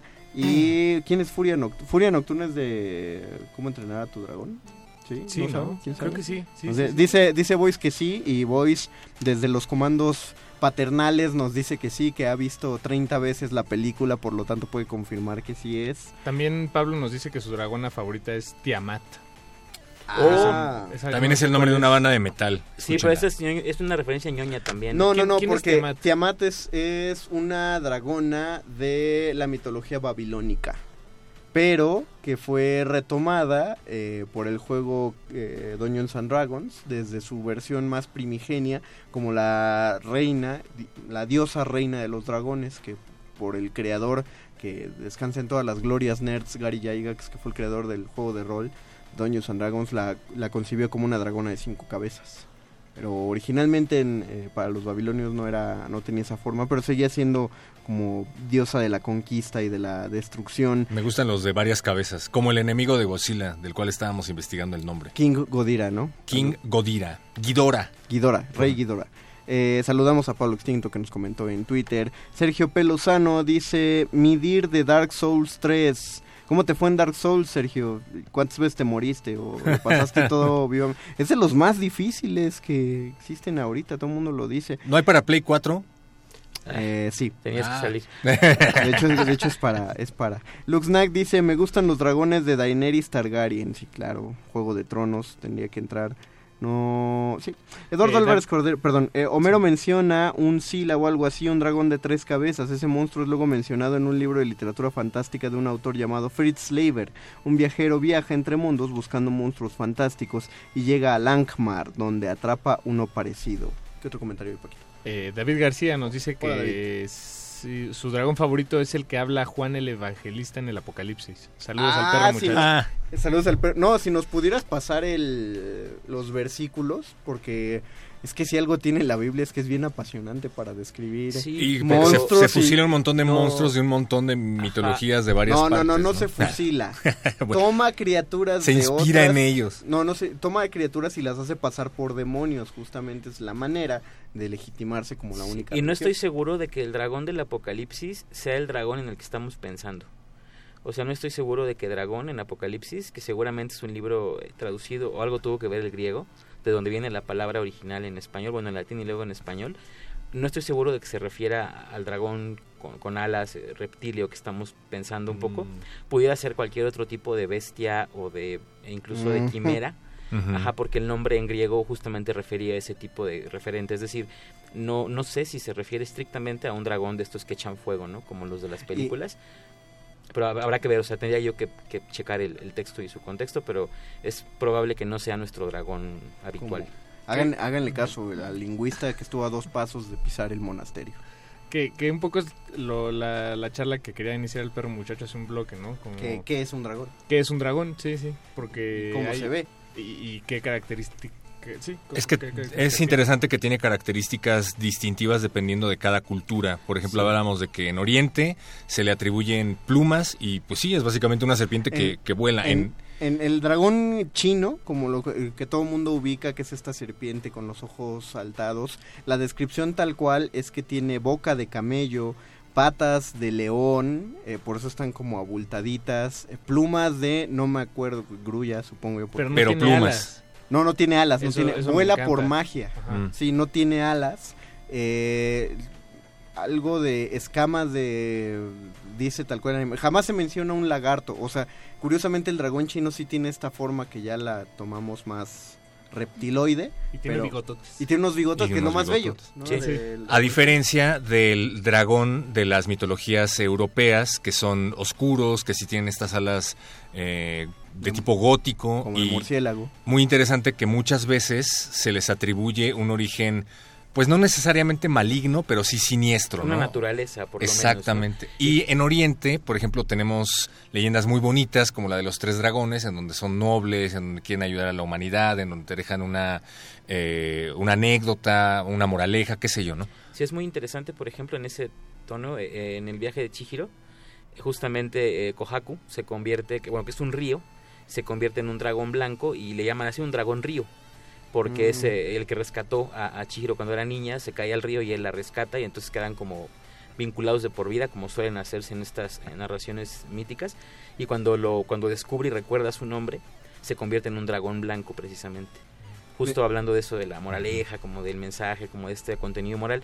Y de todos modos, creo que lo que tienen en común en todas las eh, culturas y perspectivas es que vuelan, ¿no? De alguna forma, pero vuelan. En la leyenda de los tres dragones, eh, resumida muy a grandes rasgos, los dragones están volando, se dan cuenta de que no ha llovido, hablan con el emperador del cielo para que mande lluvia para las cosechas, el emperador se niega y entonces los dragones que juegan mucho en el mar pues deciden tragar agua, escupirla desde el cielo para que llueva para los seres humanos, se, se entera el emperador del cielo, les pone unas montañas encima y los convierte en ríos y son los ríos que originalmente rodeaban Japón. no no deja de llamar la atención que culturas alrededor de todo el mundo tienen una criatura que se, que, que se encasilla por los, no los criptozoólogos, porque esos no saben nada, sino por los estudiosos de la mitología que todos se encasillan en algo parecido. Conocemos los asiáticos, los chinos, los, existen dragones en las culturas mesoamericanas. Que tal vez no, se llaman- no, no les dicen dragones. No les dicen dragones, tal no cual. se les dice dragones. No hay una palabra para traducir, tal cual, pero ya cuando lo. O sea, si lo tienes que clasificar así, si haces tu árbol y dices bestias que tienen cuerpo de león, y ahí te va sobre todas las esfinges, sobre las mantícoras y todo eso, cuando cuadran a estas otras, pues todos se engloban en el tipo, en el tipo dragón, que fue una de las razones por la cual eh, muchos consideraban con mucha esperanza el hecho de que existía la posibilidad de que en algún momento hubiera existido, hubieran existido los dragones en el mundo, se extinguieron, pero se agarraban de eso, de decir que, que se encontraban alrededor de todo el mundo. Sí, es muy interesante eso. Pues un- una idea que está ahí flotando sobre un posible origen de, de la, de, de la idea del dragón es son precisamente los fósiles de, de dinosaurios. ¿no? Exactamente, Paquito. Esa, esa me encanta. no le hagan caso a los documentales de Discovery, son ficticios. Pero, Perro, perro, qué ya- imaginación. ¿eh? Perro, ya todos sabemos que el No documental de. Discovery- No, pero es que... Conozco a alguien que sea, se la creyó completamente, no voy a decir Pero quién fue. pues, pero pues no, No, pero- tampoco, pero- o sea...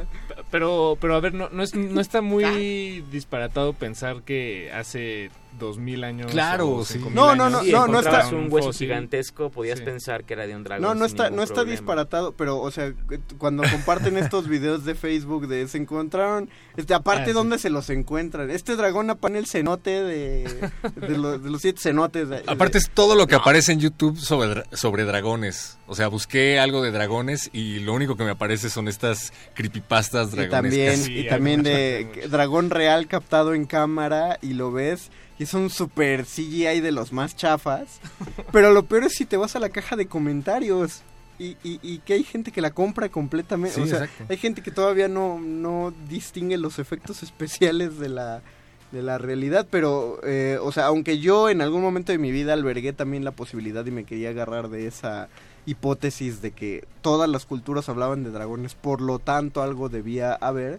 También me parece igual de encantadora justamente esa explicación, que claro, dinosaurios había en toda la Tierra, y pues sí, si lo que encuentras es una garra, es un colmillo, Y es una, y de pronto lejos es un ala, sí, sí, que, No, además ¿estos qué es son? que la, la- la referencia primigenia que tiene uno de los dragones son los reptiles que es un, un, un género muy, muy, muy extendido. Es decir, hay, creo que no hay un lugar en la Tierra que no tenga reptiles, salvo aquellos en donde la vida es incompatible, ¿no? Pero, digamos, en climas eh, habitables por humanos, creo que los reptiles siempre están presentes. Incluso la, la serpiente, o sea, pensando en esta noción reptílica, es un, con una constante en las culturas, en las civilizaciones. Para la eh, religión judeocristiana, pues es negativa, pero aquí en Mesoamérica sabemos que tiene un valor positivo, en, en Japón también. Es decir, eh, también hay, hay que ver un poco a qué se parece y como de dónde pudo brotar la confusión y entonces entendemos también que el asunto con los reptiles es una, una algo muy extendido a nivel global y entonces eso explica también por qué el dragón es parte de todas las culturas prácticamente. Prácticamente. Va- tenemos más comentarios aquí en Facebook. Dice Yomani, Yomani Pacquiao, qué chido. Había una, había una caricatura, anime buenísimo que se llamaba Dragon Quest, donde estaba Ah, el aquí valiente le Fly. pusieron el valiente Fly. El valiente Fly. Y la, Eh, la música de introducción de Latinoamérica era terrible. Sí, o sea, todavía era la época en la que en los animes les componían canciones y las cantaban en español. Sí, o sea, ya sabes que Saint Seiya tenía el glorioso Pegasus Fantasy y aquí le pusieron el Caballeros del Zodiaco. A este le pusieron algo así como Valiente Fly y era horrible, perdón. El Pero qué personaje- padre trabajo, ¿no? No. A ver, necesitamos una adaptación de esta tonada japonesa. La ¿De peor qué- que puedas encontrar. ¿De qué trata? Eh, Se va a llamar Valiente Fly. Va, Va, Ah, va. Se imprime. Se imprime. Era el personaje principal que se le en la frente la insignia del dragón, nos Sí. dice Manny Pacquiao. Paco JNK, dragoncitos en polvo. No Claro, podíamos si dejar no han de comido mencionar. eso, sálganse de la cabina. ¿Sí, por sí favor. ubicas cuál es, Paco? O sea, yo sé que tú ya es polvo y te emocionas, pero no. Yo no me quiero esta- salir, por eso no voy a decir nada. De estos dragoncitos con Z, de... Que también los había- Ah, sobres. que son sobres de muchos colores. Exactamente. Claro. Que acabas ma- masticando todo el papel. Pues es es que el es más puro- asqueroso del mundo. Según yo es el, el azúcar y el chilito que le sobra de, De otros dulces. otros dulces más importantes Eso, de la fábrica. eso es genialidad. Eso es capitalismo, Paco. pero, pero muy bien No aplicado. te lo exaltes, perro muchacho, tranquilo. Fernando Sansores Arias, Dragon Tales, la serie, Claro. Fujur de la historia interminable. Ah. No, no, no, a ver. Sí. Sí es cierto, porque uno era el perro que volaba y el otro era el... Falcor era el perro que volaba. Cierto. Y Fujur era el... Déjame leer este, por favor, cuando está interesante. ¿qué- Dice, está? Sobrador en Twitter. Según Sagan, Carl Sagan, supongo, Ah. las serpientes son los descendientes de los dragones quienes vivían en Edén. Pero después del incidente con Eva, fueron condenados a reptar sin pies, aunque algunos especímenes muestran vestigios de ellos aún. Saludos. Ah, sí hay unas serpientes con patitas. Bueno, el ajolote Cierto. simplemente no es un animalito raro. O sea, es consi- por eh, si ustedes se ponen a buscar videos de criaturas extrañas en YouTube y así buscan criptozoología, hay más de 50 videos que entre sus animales extraños y, y lo ponen así, no identificados por la ciencia, ponen fotos ajolote. de ajolotes. Órale. O sea, porque pues los hacen eh, rednecks o, o- Sí, o sí, gente sí. que jamás eh, ha pisado México. La escuela, digo, este, México. o, o, se ha puesto... Ajolotitlán. Ajolotitlán. Y entonces, pues no, dicen, no manches, ¿qué es eso? Es un monstruo eh, del agua. Alexopoulos Lex, no recuerdo si el de la historia sin fin era un dragón. Sí, sí, lo era. Sí, lo era.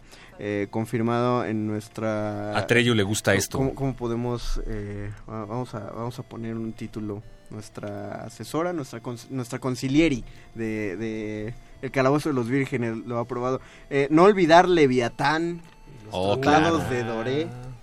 Leviatán es Mm. como... Leviatán está arriba del Behemoth, ¿no? Es, Leviatán Sí. es la cosa más... La, la más temible, la más, este... Pero era, según, si mal no recuerdo, un monstruo típicamente asociado a los mares, ¿no?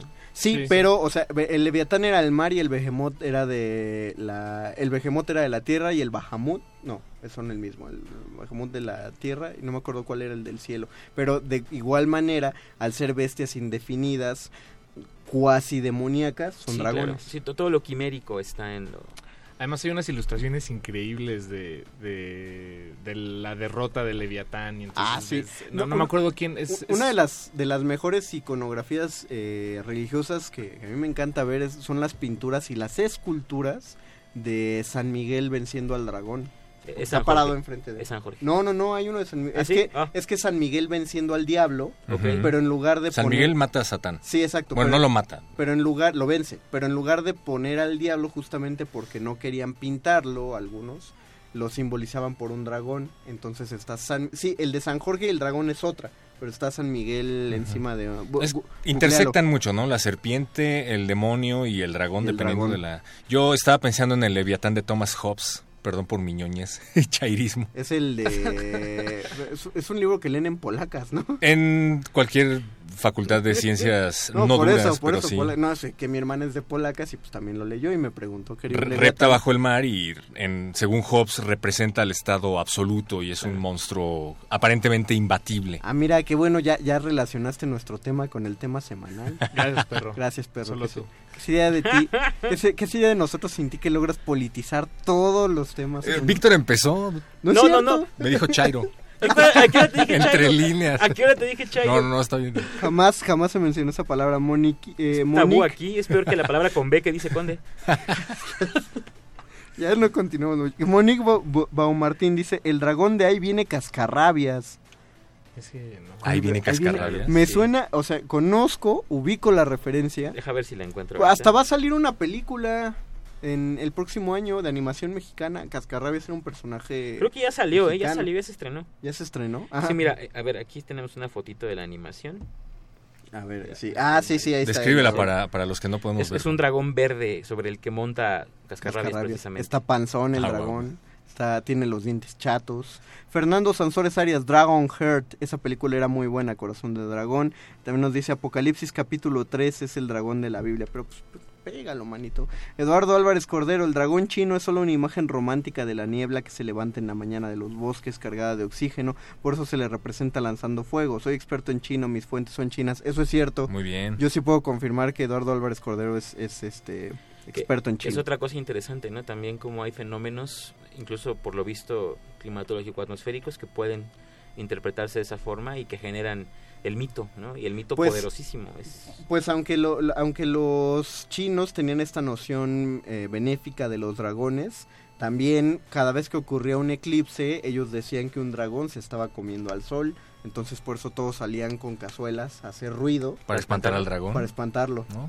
O sea, Claro. debía ser muy divertido, ¿no? Una vez cada 50 años en alguna comunidad de China. todos- cazuelazo, como la que aventaba este, el papá de Loret de Mola, ¿no? Ahí afuera de los pinos.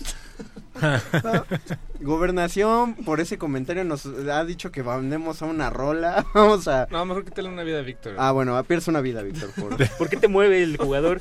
Pues no sé. me dejo, me estoy dejando llevar por la corriente. Este, es que aparte llamó este Salgado Macedonio para pedir que te quitáramos la vida, entonces.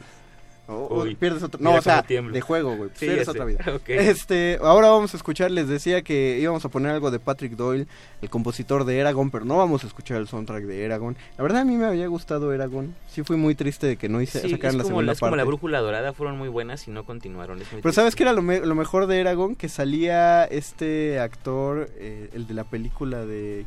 John Malkovich. John Malkovich. O sea. John Malkovich era el villano de Era. Habían creo que John Malkovich cobró lo que costó toda la película, Es posible, solo por sí. aparecer en tres escenas en esa película. ¿Pero qué decía- escenas? Y uno decía, va a ser un gran villano. Y pues ya no hicieron las continuaciones. A la Son gente dos. no le gustó.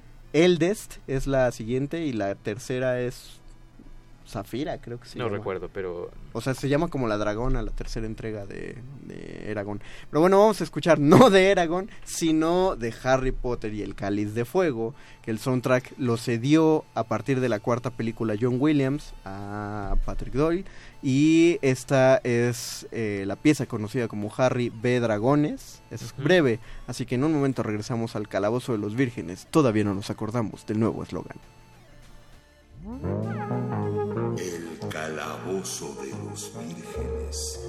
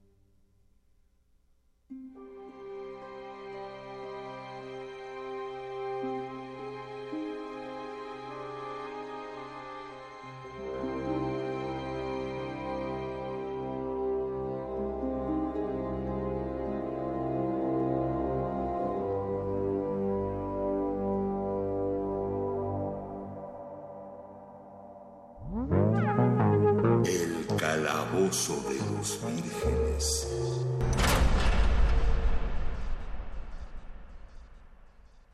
De barrio. Los dragones. Los dragones de ¿Qué barrio. dragón? Nos estábamos acordando, queridos escuchas, después de escuchar esta canción del, del Cáliz de Fuego de Harry Potter, eh, que si- ¿cuántos de ustedes vivieron en la época en la que ustedes o sus compañeritos de secundaria usaban pantalones bombachos de, de mezclilla, así que, que los hacían ver como que tenían elefantismo en los pies y que tenían en una de las piernas un megadragón chino así, Qué oso. blancos o rojos. Lo siguen vendiendo en los tianguis, en algunos. Sí, o sea, yo- junto a los de- pantalones de la Virgen de Guadalupe. Tiberios, Tiberios Carrasco dice uno de mis dragones favoritos es Nicole Bolas de MTG. ¿Alguien le suena alguna de estas referencias? No. Ayúdanos, Tiberius. Miguel Moctezuma García, el dragón eslavo Smei, derivado de la palabra serpiente, es el simbolismo religioso, lo representa Satanás, Islam y San Jorge, cristianismo. Llega a matarlo, este símbolo está asociado a la bandera de Moscú. Ah, me Órale. encanta que nos den esos comentarios. Gracias. Gracias por Miguel enriquecer este... Y también este David García nos mandó una foto de San Miguel eh, Arcángel Derrotando a Satán. derrotando eh, eh, es una es una escultura que está en Naucalpan cerca Sí, del CCH. Exactamente, sí está, o sea, hay muchas en México, es lo bonito. Oye, por cierto, Paco, tengo que al aire agradecer tu labor en conectarnos con el Twitter porque el sábado, como todo ñoño, me fui a dar una vuelta en el Comic Rock Show y me encontré ahí a uno de nuestros usuarios de Twitter, Iketecuani. Tiene Ah, ahí su... ¿En dónde? ¿En dónde? En el Rock Show que está saliendo de Metro Hidalgo atrás. José Martín, ¿no? Se atrás llama del- oficialmente. No, no, no. El Centro Cultural José Martí está delante del Rock Show. O sea, el Rock Show está atrásito de Metro Hidalgo. Rock Show. Exacto, Metro Hidalgo, línea verde. Entonces de ahí lo saludé, muy padre. Le mandó unos saludos y una cábula bien chida a Candiani. Ya quedamos en que le íbamos a escribir más tweets porque no le Eh. llegaban. Saludos, Alberto Candiani. ¿Viste cómo se tragó el comentario para no decirlo abiertamente?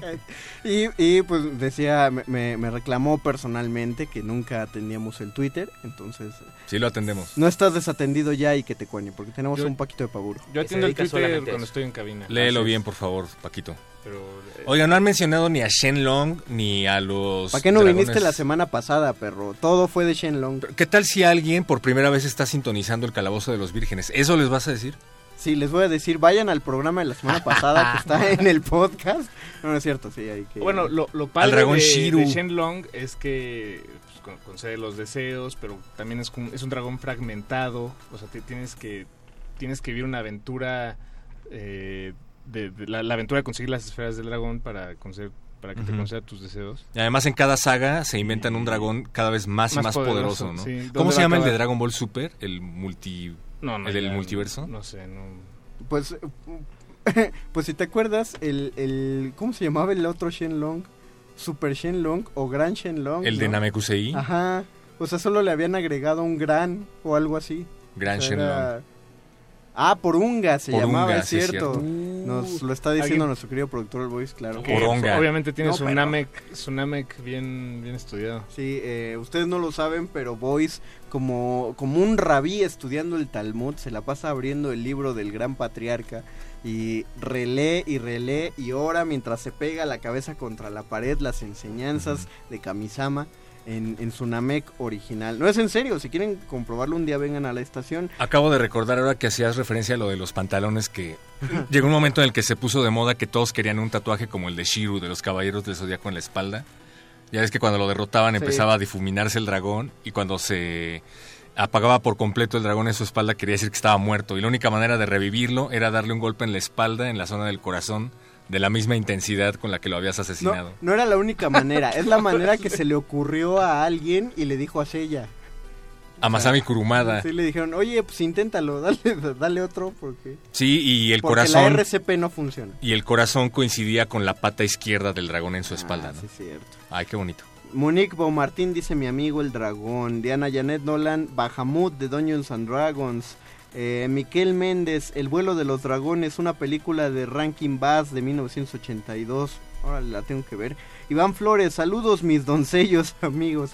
En la serie Avatar, el último maestro del aire del cual soy muy fan, los dragones son los primeros maestros de fuego pero los mataron casi a todos los malvados maestros de fuego. Es Confirma verdad. la información, Paquito. Es Pablo? verdad, es verdad. Bueno, ya tenemos Es una gran serie. También. También es verdad. Diana Janet Nolan dice, los libros de Eragon son cuatro, no tres, como dije hace rato. Eragon, Eldest, Brisinger y Legado. Entonces no hay uno de Zafira. No, mira, qué cosa. Sergio P. Lozano, ah, Magic the Gathering, eso es MTG. Ah, claro, sí, sí, ya. P- Perdón, no entendí nada de esa oración. No, es que nos dijo, eh, Sergio P. Lozano nos había dicho Ah, que su dragón favorito era el, no sé qué, bolas de MTG, Magic the Gathering. Que por cierto, si ustedes han puesto atención o tienen búsquedas ñoñas en YouTube como yo, ya les salieron los anuncios en YouTube que anuncian que puedes descargar Magic the Gathering eh, en tu computadora y ya hay una versión para jugarlo. Para que luego te animes a comprar decks y vayas a la Friki Plaza a oler a sudor todas las mañanas mientras... Es padre, vayan. Neta, es una experiencia... Bueno, a la Pika Shop, si quieres ir con menos gente. La el mismo Pika valor. Shop. Oye, pues qué. No, suena te bien, puedes, suena no te puedes venir a burlar de la... ve- Vete a burlar de la Pika Shop a Metálisis, perro. Va. Aquí no. Ustedes se burlan de Metallica. Aquí me la respetas. A mí me gusta Metal, tú te burlas de Metallica en Metálisis. Escuchen Metálisis todos los viernes a las 8 de la noche porque somos igual de ñoños pero ponemos metal. Comercial no pagado. ¿Y qué no nos, pagado. qué nos puedes decir sobre el metal, cuando el metal y los dragones se cruzan? Cuando el metal y los dragones... Hay un género O sea, en Dragon- particular... Dragon- el de Dragon Force, el que es rapidísimo. Exactamente. Sí, ¿no? Se llama Power Metal. Power Metal. No, y pero- básicamente todo suena muy parecido y las temáticas siempre están encaminadas a mitología nórdica, a calabozos, dragones, Pero el- instauradas el- el- no oficialmente por el sensacional Dio. ¿El, el Power Metal es lo que yo malentiendo como Epic Metal o existe un Epic Metal? Pues es algo muy ambiguo porque épico puede ser eh, death metal épico por la temática que manejen, pero sí, generalmente cuando hablan de leyendas eh, se intersectan. Power o sea, metal o sea pues metal. el Power Metal es donde la portada es un tipo musculoso agarrando dos espadas, montando un hipogrifo sobre montañas nevadas. O ponen a la vocalista, generalmente eso se ha vuelto una Ah, tendencia. mira. Gracias. Sí. Oye, sí, ¿por qué no elegiste Power Metal para esta emisión? Pues porque no es Metálisis, pero muchacho. Yo ya voy a poner a Dragon Force. Exactamente, el mejor, mejor cuando hagas el Metálisis de, de cómics y que lo crucemos con el calabozo, mandamos a las calaboceros bueno. a Metálisis y ahí ponemos todo el Dragon Force que sea. Pues no vienen los viernes. Yo preferí poner Imagine Dragons, que es lo que está sonando de fondo Ah, desde hace rato, pero en 8 bits. ya, ya tenemos, eh, ya llegamos al último comentario de Omar Gea, dice algo como Manowar. Manowar. A ver, perro, dinos. Un buen ejemplo, sí. Heavy Metal, Epic Metal, Power Metal. Manowar. Manowar. Chido.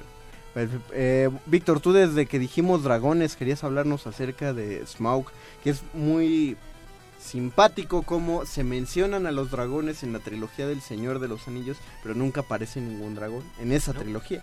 De hecho es interesante porque justamente en las películas, por ejemplo, se hace mención a, cuán- a cuánto tiempo hacía que hubo un dragón por esas tierras y justamente cuando aparece un dragón que es en el Hobbit, que de hecho la, aventura, esto es bien interesante porque antes de que se pensara como tal El Señor de los Anillos se publicó el Hobbit y el Hobbit, la aventura es precisamente eso, es un dragón que se apoderó de los territorios de los enanos y entonces los enanos muchas generaciones después deciden ir a recuperar esos territorios y entonces se enfrentan a, a Smaug en la eh, montaña que se llamaba el monte la ¿No, es montaña la, ¿No es las Misty Mountain? ajá Misty Mountain pero montañas eh, en español no sé cómo se dice eso Pues eh, neblinoso. nubladas ajá Las montañas nubladas. y entonces ahí, ahí llegan ellos con, con precisamente ya con, con un hobbit, que es ni más ni menos que Bilbo Bolsón, que será el, el tío de nuestro protagonista, o coprotagonista de la saga del Señor de los Anillos. Y ya conocen el resto de la Ya historia. conocen el resto de la historia, ¿no? Que además eh, Peter Jackson alargó durante tres ¿A ti no te gustaron? películas. Sí, claro, bueno, hombre, es que soy fan, pero No, pero es que hay gente que odió las del Hobbit.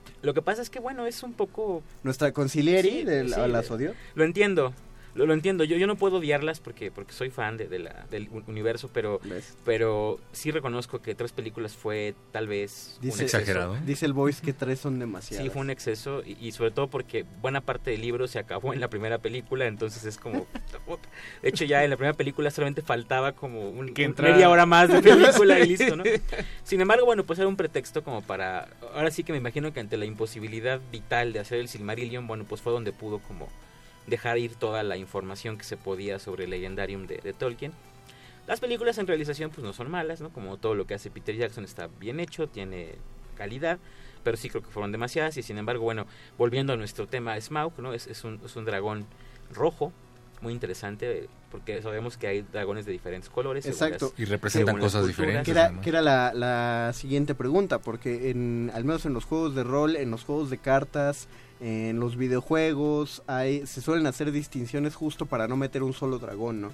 Eh, la distinción es para, te voy a meter un dragón negro, pero yo creo que un dragón azul va a ser más fuerte que el negro, y al final te voy a meter un dragón verde y el más poderoso va a ser uno rojo, y se van haciendo esta, estos cambios. En El Señor de los Anillos solo, están distinguidos por nombre, y por, eh, eh, por tamaño, porque sí cambian los tamaños, pero quien se atreve a hacer ya una clasificación como, como zoológica, como se haría si existieran de verdad, pues es Rowling en Sí, Harry Potter. que por lo menos menciona cinco, ¿no? Uno en el primer libro, que es un Richback noruego, que era Norberto, que luego fue Norberta, porque resulta que era niña, que aparece, es el huevo que le dan a Hagrid a cambio del secreto de Fluffy.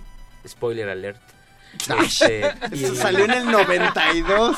y, eh, Son 26 En el años. cuarto, en el cuarto, fue en el 97, querido Mario, por favor, este.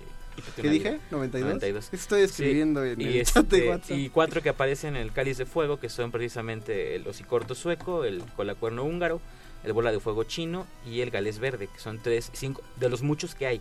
Porque algo que está muy claro en ese universo de Rowling es que hay muchos más dragones.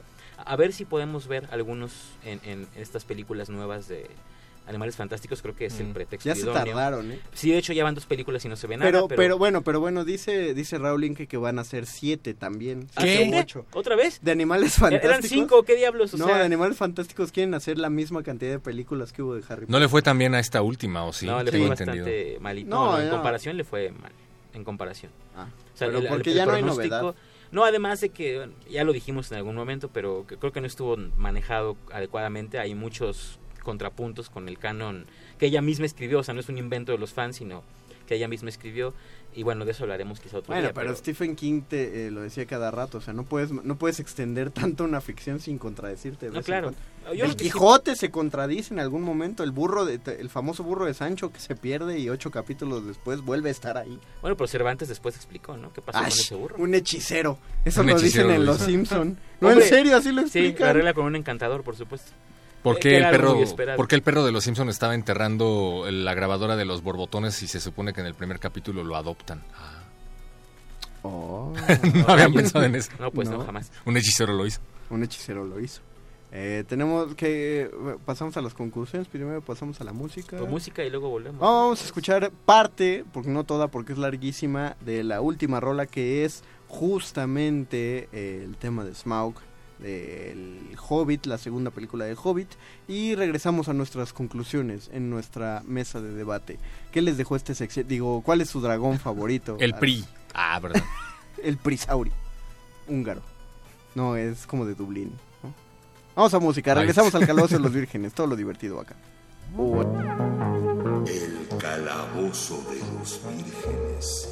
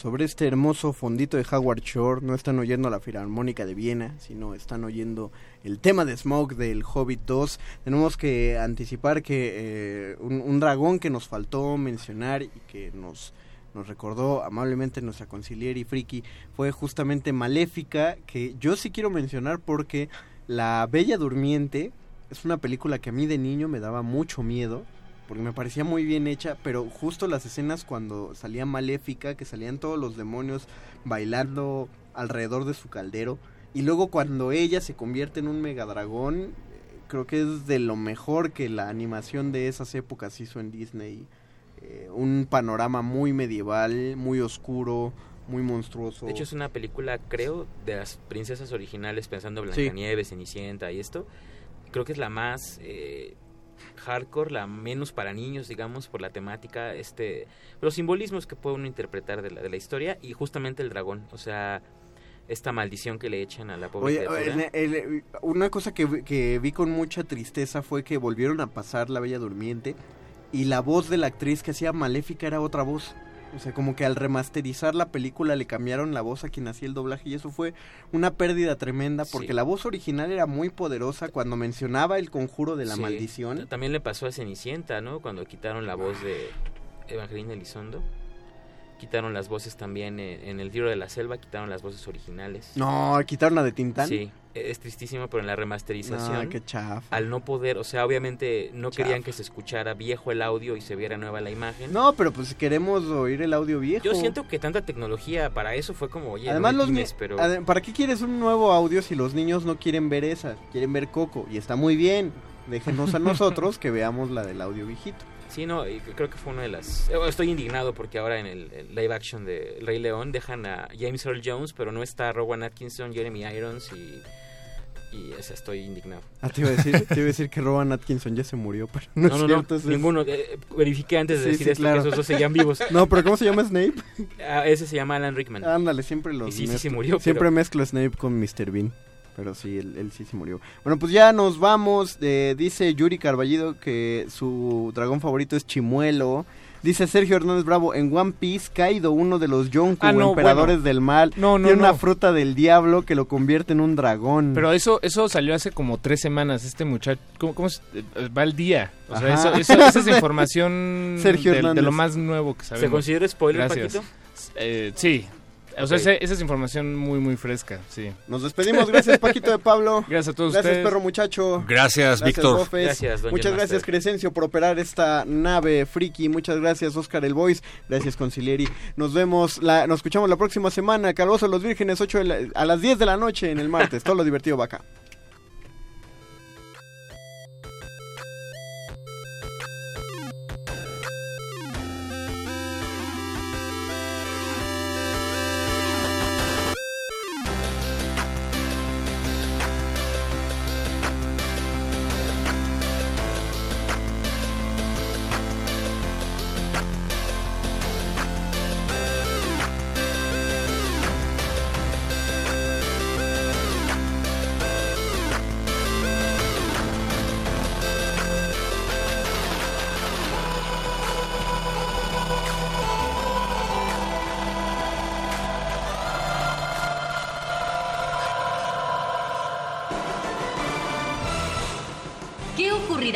Queridas voces de nuestros locutores aventureros? Averígüenlo en la próxima emisión de El Calabozo de los Vírgenes. El Calabozo de los Vírgenes. Por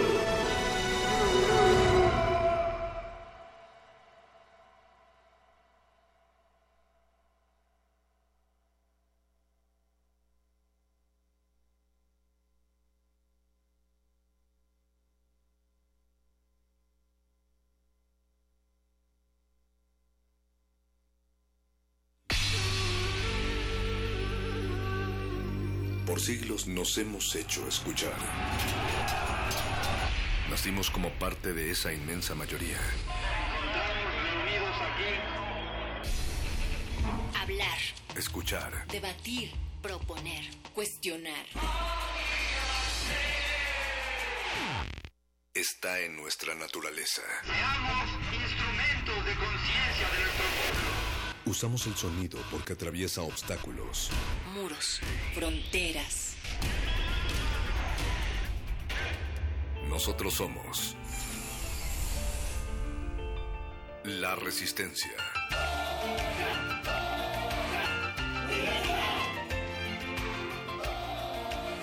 Resistencia modulada.